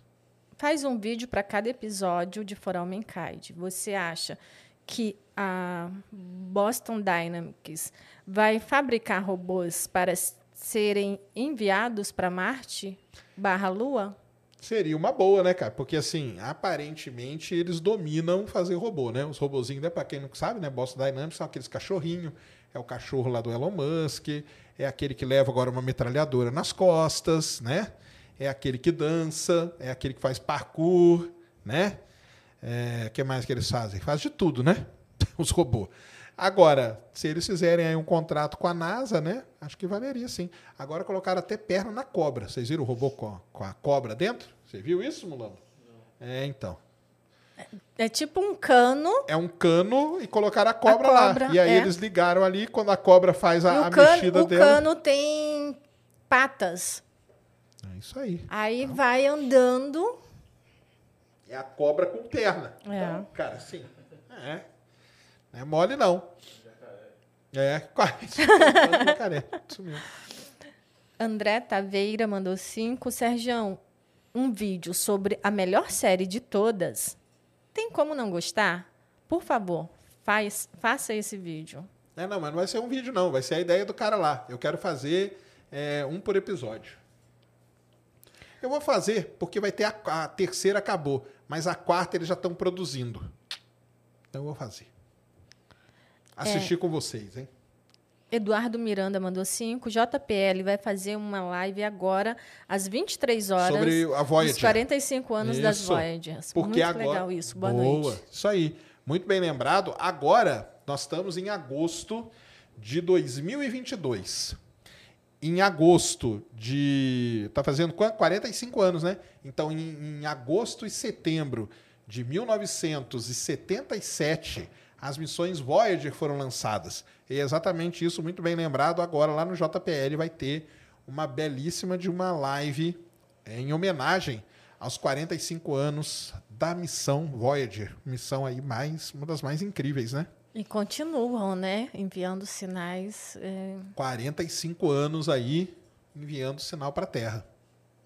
Que, inclusive, a questão de missões que não fez para os gigantes de gelo, mas ah, algumas missões, as Voyagers mesmo, conseguiram estudar um pouco e muito. Uma, né? A Voyager é, 2 E muito do que a gente sabe hoje sobre eles é veio devido disso.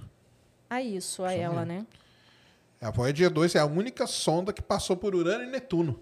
Passou de passar. Aliás, uma das últimas fotos que ela fez foi da Lua Tritão, antes de vagar lá e ser desligada. Desligar a câmera, né, que eu digo. Isso. Sérgio Monteiro Júnior mandou dois. Xará, boa noite. Boa noite. Existe estrela sem galáxia? Cara, esse é, então, nós respondemos aqui com a com a Roberta, Roberta, né? Com a Roberta isso. nós respondemos sim. Então existe, cara, porque existem efeitos que acontecem, né, na galáxia e tudo. em sistemas solares, que tem os planetas, os rogue planets é uma coisa, e tem as estrelas que vagam aí no meio intergaláctico, tá? Por quê? Porque você tem colisões, você tem coisas que uma estrela pode ganhar velocidade que seja maior que a velocidade de escape de uma galáxia. E aí ela sai mesmo, e algumas já foram detectadas, tá? É, Igor Brazuca, Rio de Janeiro, mandou cinco. Opa! É, manda um salve, Sacane. Salve! Você acha que é possível no futuro a humanidade usar a energia da fusão nuclear para gerar um campo magnético artificial? Ué, mas aí, cara, não, não entendi onde que uma coisa entra na outra, porque eles vão usar a fusão nuclear para gerar energia mesmo, né?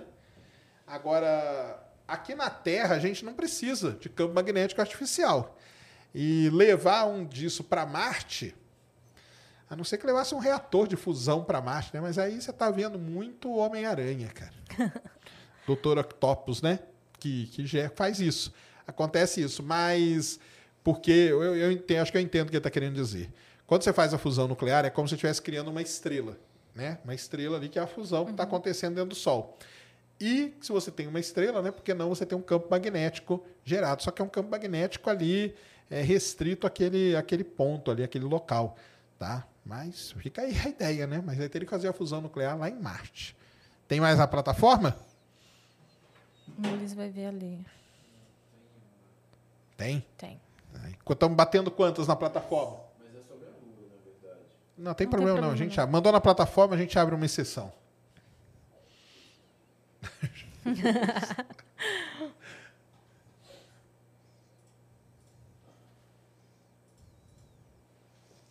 Cherokee. É isso, Cherokee? É. Não é sobre Marte, sobre a Lua. Ela é travada gravitacionalmente, mostrando só um lado sempre. E ela está se afastando. Um dia iremos ver o outro lado dela, certo? Teria algum efeito nos mares quando a rotação dela mudar? Um salve para Bento Gonçalves, a terra aí dos vinhos no Brasil. Valeu, Tchê. Você que é do Rio Grande. Ah, cara, então, o que acontece é o seguinte, né? Já foi feita essa conta, né? E o tempo que ela vai gastar para se afastar a ponto da gente ver isso e tal, é, nós não estaremos mais aqui, porque aí vai bater com aquelas contas lá do Sol e tudo. Então, bate tudo mais ou menos nessa mesma época. Então, assim, não vamos. Agora, no passado, alguém pode ter visto, né? Os dinossauros, por exemplo. É, Quando começar a, a surtir efeito aqui na Terra, É. não tem mais ninguém para presenciar esse, esse A não ser fato. que a gente esteja em outro lugar. Ah, além dos marcianos, né? É. Aí seria legal, a gente ia ver a Lua por outro lado. Olha que maneiro. Fica aí, ó. Gustavo Soares mandou dois. O que era aquele macarrão encontrado por um rover? Não, o macarrão, acho que ele tá querendo dizer, é o. Coloca aí, Mulambo, é no Google assim, ó. É Hair. É Hair Perseverance. Hair Perseverance Mars. É isso. Ah, eu acho que é essa aqui que ele tá querendo dizer. Ó. Essa, aquela ali, aquela primeira ali, ó. Então, é isso aí, né? Que eu acho que você está querendo dizer, cara, que esse macarrão aí só pode ser isso aí.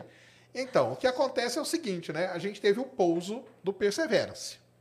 Quando o Perseverance pousou, caiu o escudo num lado, paraquedas do outro, pedaço de cabo foi para um outro lado e tal. O, a volta, lembra que eu falei para vocês que o Perseverance agora ele está dando uma volta ali aonde ele está. E ele está passando perto de onde as coisas voaram quando ele pousou. Então ele está encontrando um monte de pedaço de coisa. Esse macarrão, esse cabelo, que o pessoal está chamando de cabelo, tá? O fio de cabelo no meu paletó lá em Marte é, seria um pedaço ali do cordame, né? Que a gente fala do paraquedas, paraquedas. coisa desse tipo, tá? Mas é isso aí, ele encontrou e um pedacinho de fio, pode ser a outra também imagem também, agora eu não sei de qual que ele está falando, volta ali nas imagens. Porque ficou um pedacinho de fio, acho que essa, essa segunda ali, ó, Mulambo, preto e branco, essa aí, isso. Um pedacinho de fio, olha aqui, ó, entrou Ali. dentro, aumenta essa imagem aqui, ó, pode pôr ela grandona aqui. Essa aqui é lá do nosso querido site Universe Today, do Fraser Ken. Eu já conversei com ele hein, numa Campus Party. Ele lá nos Estados Unidos e aqui no Brasil. Isso aqui ó, é a, a ferramenta que coleta amostra em Marte. E ali, ó, os caras viram um fiozinho ali, ó, tá vendo? O fiozinho bem ali, ó. Então, é isso, eu não sei qual dos dois você tá falando, mas são essas partes aí, cara, da nave que, que se soltou na hora do pouso, tá? Então tá aí. E aí, como estamos? Opa! 4.494 pessoas Caramba, quase, quase 5 mil pessoas. Galera, ó, lembrando, hein? Tem um curso, eu tenho uma- um negócio chamado Academy Space. Lá eu tenho um curso de astronomia completo, eu tenho um curso só sobre o planeta Marte, beleza? Curso sobre o planeta Marte hoje, em homenagem a esta live, está em promoção para vocês, 50% de desconto, 12 de 20 reais ou à vista por 200 reais. Vai lá que tem toda a explicação sobre tudo, aulas sobre só sobre Marte, tá bom? O Mulambo vai deixar o link aí na descrição e tá colando aí no chat para vocês. Combinado? Everton Felipe mandou 5. Sergião, já viu o jogo Deliver Us the Moon e a sequência Deliver Us Mars? Seria interessante fazer um vídeo falando sobre quão científicos são. Valeu. Boa. Cara, então, eu, eu tenho vontade até de chamar o menino aqui de novo pra gente jogar um desses. O. Peste? Não. Não, o. Não, esse Deliveries aí, ele é. Ele acho que é de tabuleiro, não é? Eu acho que é de Ah, o tabuleiro. Studart. O Studart. Então, eu queria chamar o Studart aqui de novo pra gente jogar um desses, ou Terraforming, ou um desses aí. Eu não sei se esse é de tabuleiro ou se ele é eletrônico, digam aí, tá? Mas eu tenho vontade de chamar ele. O Terraforming é muito legal pra gente jogar. Vamos ver se, se consegue fazer isso aí. É, Carlos Serrazoli. É, Sergião, Marte está na zona habitável? Sim, Marte está na zona habitável. No final da zona habitável, tá na outra ponta. Vênus está numa ponta, Terra está no meio certinho e Marte está pertinho da outra borda da zona habitável. Isso aí. Mas tem gente que considera. Pô, ah, você vai falar assim, ué, mas não tem água líquida na superfície. Então, porque ele está numa. Quem disse que a zona habitável também é uma marca, assim, ó, perfeita? Não é, né? Mas defendem que Marte está na. E aquele finalzinho. gelo lá? Nas calotas? É, então. Mas aí não é água líquida, hein, então. Mas então, tem essa defesa aí. Mas o que dizem é isso, que Vênus está numa ponta, a Terra está no meio e Marte está outra, na outra borda ali. Rafael Agostinho Silva mandou cinco. E se os humanos construíssem radiotelescópio em Marte, ajudaria a procurar vida? Atualmente sim, né? Porque não tem interferência nenhuma, seria excelente, né? Porque um grande problema do radiotelescópio na Terra é interferência. Hoje a ideia da NASA, o projeto está andando, já andou três fases, o que é muito para um projeto desses, é construir um radiotelescópio no lado oculto da Lua, dentro de uma cratera, igual era Arecibo aqui, é fazer lá na Lua. Marte ainda não vieram com essa ideia, tá? Porque aí Marte por quê? Porque Marte é mais complicado, é muito longe. Você levar os, as partes para construir lá é muito longe, mas na Lua é mais perto. Então, se o da Lua realmente sair e der certo, provavelmente eles vão pensar em fazer um em Marte, tá? É, André Amorim mandou 5 euros. É, podemos mandar vida biológica por acidente para Marte? Contaminação? Provavelmente até mandamos, viu? Muito provavelmente a Viking foi com vida para lá e é toda essa discussão. Para quem não sabe, existe aí uma grande, uma grande discussão se a missão Viking ela encontrou ou não encontrou vida em Marte. Até hoje tem gente que discute isso aí. Muito provavelmente foi alguma coisa contaminada, porque as sondas antigamente, o cara estava montando a sonda, fumando em cima da sonda e tal, entendeu? Comendo. Eles não tinham o cuidado que nem, tem hoje, né? nem, não tenho nenhum mínimo de cuidado. O Perseverance, pelo fato da missão dele ser uma missão para procurar vida, ele foi no mais alto protocolo de limpeza que já teve de uma sonda para lá. Então, não tem nada. Mas aí encontraram o fio de cabelo lá, né? mas o fio de cabelo não é dele, não é daqui não. Porque as outras não foram. Então, por exemplo, olha só, o Curiosity, lembra das marquinhas que eu falei na cratera? Na cratera onde está o Curiosity, tem algum indício dessa marca. Só que o Curiosity está proibido de lá. Sabe por quê? Porque ele não passou por esse protocolo mais alto. Então ele pode ter tá contaminado. Vai que ele chega lá e é água mesmo. Vai que a contaminação cai na água. Aí ferrou tudo, cara. Aí acabou. Aí é você que gosta de ficção, pegue isso e escreva um roteiro aí de um livro. Tem que fazer uma missão para ir lá fazer o DNA desse cabelo. Exatamente. Matheus Andrade mandou cinco. Como a bomba atômica explode no espaço sem oxigênio para a reação química de combustão? Então, é, seria uma bomba atômica feita para explodir no espaço, né? É que ela não explodiria. Qual, qual bomba atômica está falando, cara? Porque, assim, ela não iria explodir no espaço, tá? Ela iria explodir na, na dentro da atmosfera marciana. Se é isso que você está querendo dizer, né? Porque no espaço é, teria que ser um ambiente ali meio confinado e tudo. A ideia do Elon Musk, ele joga a bomba numa determinada altura, eu não lembro quantos quilômetros são de altura, ela seria detonada, entendeu? E aí sim funciona porque os rovers e tal já usam isso para pousar. É, Sandro Rodrigues mandou cinco. Grande Serjão, o que você acha da ideia de que a colonização de Marte seja impossível devido à extrema radiação ionizante? Falamos disso aí, é o estudo aí até que saiu essa semana, né? Que deu, mandou aí um balde de água fria na galera por conta disso. Então, temos isso aí, cara, temos que lidar com isso. Aí eu volto a defender, ah, já que estamos na época de eleição, né? Meu partido é o partido tubo de lava. é para lá que nós vamos. Aí não tem erro, cara, tá? É, Rafael de Araújo Correia Júnior mandou cinco. Sérgio, mande um salve para a turma da pós. Estamos Opa! na área. Valeu, um salve aí pra galera e pros meus alunos aí da pós. Tamo junto, valeu demais, galera. É, Gabriel Brazão mandou 27,90. Tem como criar uma nave que simule a gravidade da Terra para viajarmos até Marte? Ter tem. Atualmente é economicamente inviável, tá? Mas ter tem. É só se fazer o negócio girando, como Kubrick já fez, como o Nolan já fez, quem mais? Os diretores de cinema. É só chama eles, põe eles lá na NASA. Senta aí, galera. O negócio é o seguinte. Agora, Agora, o agora é papo real. ficou sério. Isso aí. Agora é na real aqui. Vamos fazer esse negócio. Tá? Tem, a gente sabe como faz, só que atualmente é economicamente inviável. É, Matheus Andrade, por que nenhuma sonda foi nas calotas polares de Marte? Boa pergunta, porque é muito complicado tá, descer ali. Lembra o seguinte, cara. Essas sondas, elas pousam num local muito tranquilo. Calota polar de Marte é um lugar complicado. Segundo ponto, contaminação, igual nós já falamos, tá? Então, o problema de contaminação é muito sério. Mas teve uma sonda que chegou muito perto de lá.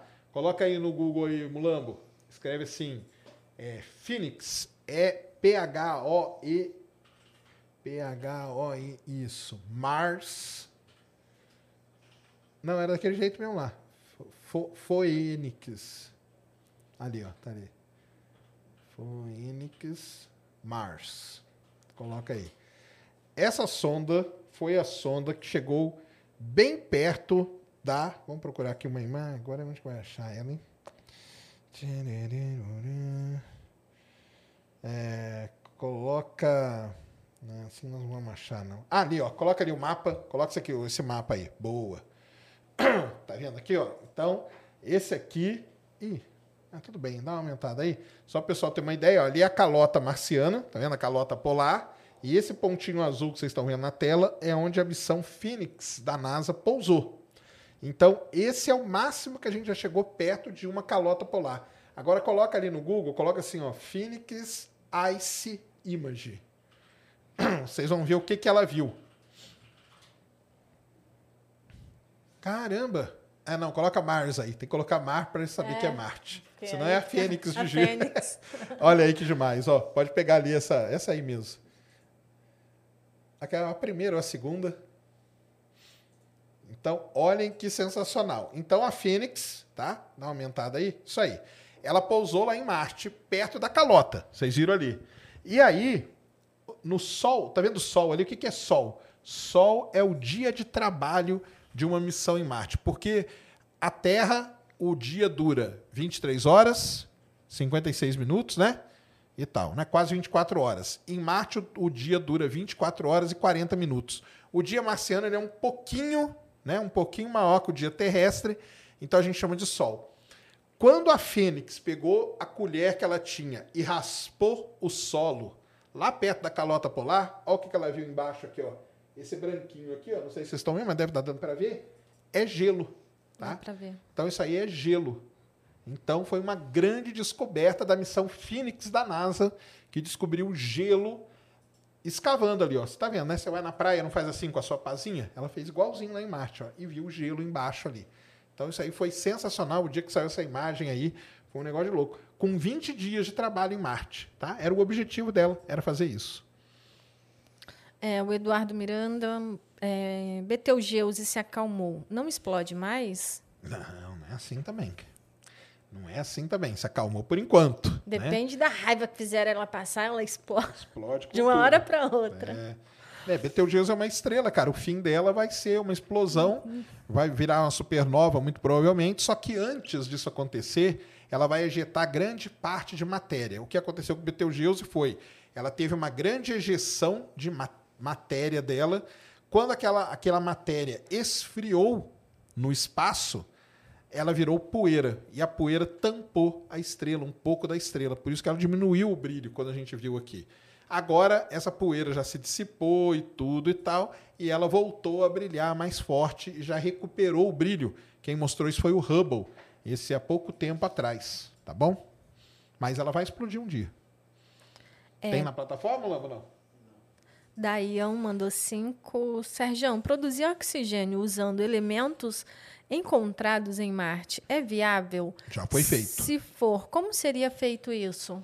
Já foi feito, tem um, um equipamento aí. Vamos colocar aí, ó. Coloca aí, Mulambo, no Google aí. Escreve assim, ó. M-O-X-I-E. O Mulambo ele vai fechando as janelas, tá vendo? É um Totalmente cara diferente de você, né? totalmente diferente. É um cara organizado. Eu só vou abrindo janela em cima de janela. M-O-X-E, é, Oxygen, coloca assim, Mars. Isso aí. Então, o equipamento é esse. E conseguiu, né? Conseguiu? Acho que vai ter o gráfico em algum lugar. Volta aí um pouquinho. Volta ali no, no- no todos ali. É... é, pode pegar esse primeiro link aí e depois o segundo link ali também, que vai ser útil pra gente. O segundo aí, ó. Boa. Ixi, tá muito zoom aí. Tira o zoom aí, que senão você não vai ver nada. Aí. Vai, vai. Aí, pode descer agora que que vai ter o gráfico. Desce. Boa, tem o gráfico ali. Então, então é o seguinte. é, esse equipamento, aqui está a produção, ó, tá? Ele produziu, ó, 5,37 gramas de oxigênio. Ó, que demais isso, cara. E volta lá na- na- no outro link que você abriu, só para mostrar para o pessoal. Isso aqui é o equipamento, ó. Então ele é essa caixinha, tá? Chama Moxie. Em cima dele tem uns caninhos assim, como se fosse um monte de narizinho. Sabe o narizinho eletrônico lá, ó, do professor lá? Ele respira o ar marciano. O ar marciano tem uma grande quantidade de CO2, dióxido de carbono. Dentro desse equipamento aqui, você tem toda a separação. Desce aqui um pouquinho. Hum, Tá vendo? Tem o peso dele, o volume, quanto que ele funciona, papapá. É... Então, ó, o, o, ó, 96% da atmosfera marciana é feita de dióxido de carbono, tá? O oxigênio é só 0,13, beleza? Então, o MOX é do tamanho de uma bateria, tá? Para depois ser uma coisa assim. Desce mais um pouquinho. E aí ele fala aqui, ó, faz é, oxigênio como as árvores, tá? Então ele inala o dióxido de carbono, isso que eu falei, né? Então ele respira o dióxido de carbono. Ali dentro tem todo um processo que é, expira oxigênio e ele guarda. E aí veio o gráfico, põe lá pra gente de novo o gráfico só para mostrar pro pessoal. Que tá aí, ó. Então ele produziu aqui, aqui tem o tempo em segundos. Então o que, que eles fazem? Eles ligam a máquina, ele tem um tempo para esquentar, tá vendo? O warm-up é ele esquentando. Respirou, produziu. Aqui ele produz oxigênio. Então nesse tempo aqui, ele produziu 5 gramas de oxigênio. Serve para alguma coisa? Serve para nada 5 gramas, mas é um teste. Mas conseguiu, né? Mas conseguiu. Aí você pega esse equipamento, que é do tamanho de uma bateria de carro, né? Negócio desse tamanho assim, mais ou menos. Agora você pega isso, multiplica. Quanto você quer produzir? tanto, você multiplica, você escalona o seu projeto, né? Põe ele na escala que você quer e aí manda bala. Lucas G. Rocha é, mandou dois. Se o homem colonizar Marte, como serão as guerras? vai, ser, vai, ser, vai ser complicado, né, cara? Vai ser bem complicado mesmo. Guerra, manda o rover, né? Aí manda os robôs lá pra, pra guerra. Rafael Alexandre mandou dois. Sergião, a lua Encélado pode ter chances de vida? Pode sim. Um próximo aí que a gente pode fazer é dessas luas aí. Um próximo responde vai ser sobre essas luas aí do sistema solar. Sim, cara. Encélado e Europa hoje são as grandes. Lembra da historinha quando tem de Marte, né? Então, durante muito tempo, a gente procurou vida em Marte. Até o dia que nós descobrimos que aonde tem água mesmo não é Marte, é Encélado em Europa. E aí virou a busca por vida virou para esses locais e Marte ficou meio esquecido ali. Entendeu? Pô, e Marte, cara? Pô, Marte não tem água, aquele deserto gelado, vai ter vida nisso aí? Não, pode ter vida antiga. Ah, então beleza. Mas aonde deve ter vida hoje é da Europa, Europa Report, porque o James falou que é bom, né? Ele falou que é bom. Assistam lá e digam, dão o seu veredito. O pior é que automaticamente, igual aconteceu aqui, né? Fala em James. Não é, não é o Webb. É, é o James Strauss. Automaticamente, na nossa é... cabeça já vem o James Webb. Isso mesmo. Otávio Castro é, mandou dois. É possível ter ouro, ferro e minerais na Lua e hum. Marte? Cara, ouro é muito difícil, entendeu? Ferro, sim, tem óxido de ferro em Marte, tudo. Ouro, ferro e? Minerais. Minerais, então tem, né? Tem minerais, tem magnésio, tem alumínio, entendeu? Mas é aquilo que eu falei, o problema é ter, tem, mas em que quantidade? Será que é economicamente viável extrair ou não? Então isso ainda não, não tá assim. A série Mars mostra lá que eles descobrem um veio lá mineralizado e começam a extrair tudo. Mas aí é a série, né? Agora na vida real a gente não tem ainda esse mapa aí. E aí vamos para as últimas? Aqui tudo certo já. É? Acabou é. aí? Beleza? E na plataforma, Mules? Bru... Quanto, quantos que deu na plataforma no total? 26 ou 28. Pô, aí valeu demais, Muito legal, galera? é. Muito bom, obrigado mesmo por terem interagido na plataforma. Sempre vamos dar essa atenção aí. Vocês viram que legal, né? Aparece aqui, você pode usar seu avatarzinho, tem emoji lá, né, para o cara conversar. Tem um monte de coisa na plataforma nv99.com. Exatamente. Parte do seu dinheiro não fica com o YouTube, vem tudo para auxiliar a ciência no Brasil. Não, e sem falar que as pessoas que, mesmo que mandam superchat, a intenção é apoiar o trabalho que a gente faz, né? Então, a melhor forma de vocês apoiarem é através da plataforma. Isso aí. Então, fica aí a dica, valeu demais. Lembrando que está valendo, hein? Vou deixar valendo aí aberto até hoje, tá? Ó, mais um tempo aqui, ó, 11, mais meia hora, tá? Vou deixar mais meia hora lá o curso sobre Marte na Academy Space. O Mulambo vai colocar o link aí no chat, na descrição, tá? 12 parcelas de 20 reais ou 200 reais à vista. Tem tudo lá sobre Marte.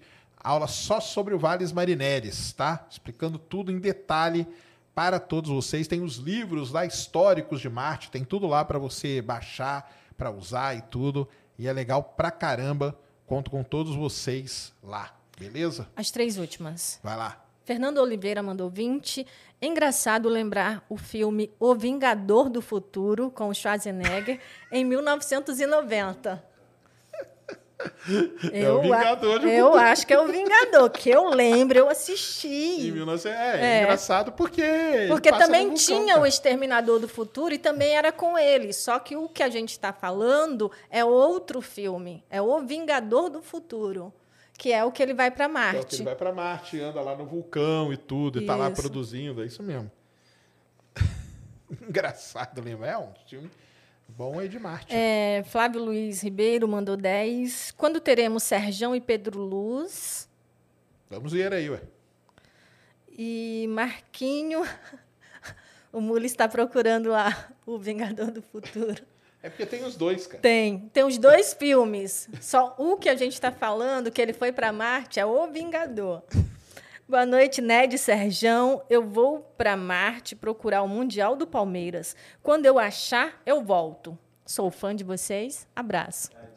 Boa, volta aí, Não volta na nunca. nossa cara. Tadinho É. vai morar em Marte. Pô, Porque só volta quando achar. então, tá ferrado. É, vai terraformar, exatamente. Ai, ai. É isso aí então, né? É isso aí. Muito bom. Valeu demais, valeu todo mundo aí pela participação na plataforma lá no NV99. Valeu, Ned, muito obrigado. Deixa aí suas redes, seus contatos. Obrigada, Sérgio. Obrigada a todos que estiveram aqui. Como o Sérgio falou, legal a interação de vocês na plataforma. É só me seguir no Instagram e no Twitter, arroba Ned Oliveira 1 e no YouTube, que está um pouquinho parado, Ned Oliveira. Muito bom. É, amanhã, então, estarei lá no Flow Podcast. Vão lá com o, o pessoal lá da ufologia. Então, vamos invadir lá todo mundo, hein? Quero todo mundo lá. Vamos bater o recorde do Bolsonaro. Eu não posso falar presídio, eu falei presídio, os caras ah, sabia que você é. Presida já te entregou, Pô, né, Sérgio? entregou. Ai, ai, o pessoal não é doença demais. Vamos lá, vamos bater o recorde, hein? Amanhã lá no Flow é 7 horas, né, Mulambo? Lá no Ô- Flow é mais cedo, né? Ô, Sérgio, por falar em presida, hoje eu estava falando do teu presida, então quer dizer que eu sou corintiana, porque eu falei do, do presida Ah, do falou- teu fa- time? falou com, com intimidade, você se entrega, é isso mesmo, tá vendo só? Então, galera, vão lá no Flow amanhã. O papo vai ser muito legal com a galera aí da, da. É uma galera da ufologia mais tranquila, não é aqueles cara radical, não. Tem uma galera aí que me xinga sem eu nunca ter falado deles. Então, espero todos lá, vamos invadir lá, quebrar todos os recordes de audiência. Interajam pela plataforma lá também. É, muito obrigado a todos. É, semana que vem. Não, semana que eu não vou falar, não, né? Não. vou falar nada, não.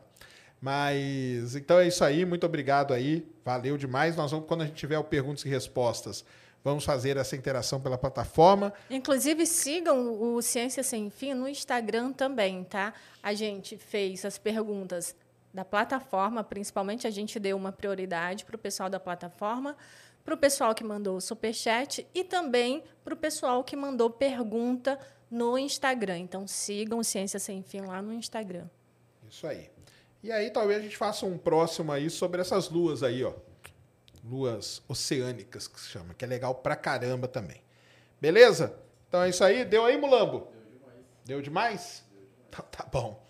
Um grande abraço a todos, valeu. Espero todos amanhã lá. ET, hein? Vai ser muito legal. Grande abraço. Fomos. Mary redeemed a $50,000 cash prize playing Chumba Casino this year. I was only playing for fun, so winning this was a dream come true. Chumba Casino is America's number one social casino experience. It's serious fun. With over 80 casino style games to choose from, you too could win life changing amounts of cash. Be like Mary. Log on to chumbacasino.com and give them a whirl. That's chumbacasino.com. No purchase necessary, void or prohibited by law. 18 plus. Terms and conditions apply. See website for details. The voice in the preceding commercial was not the actual voice of a winner.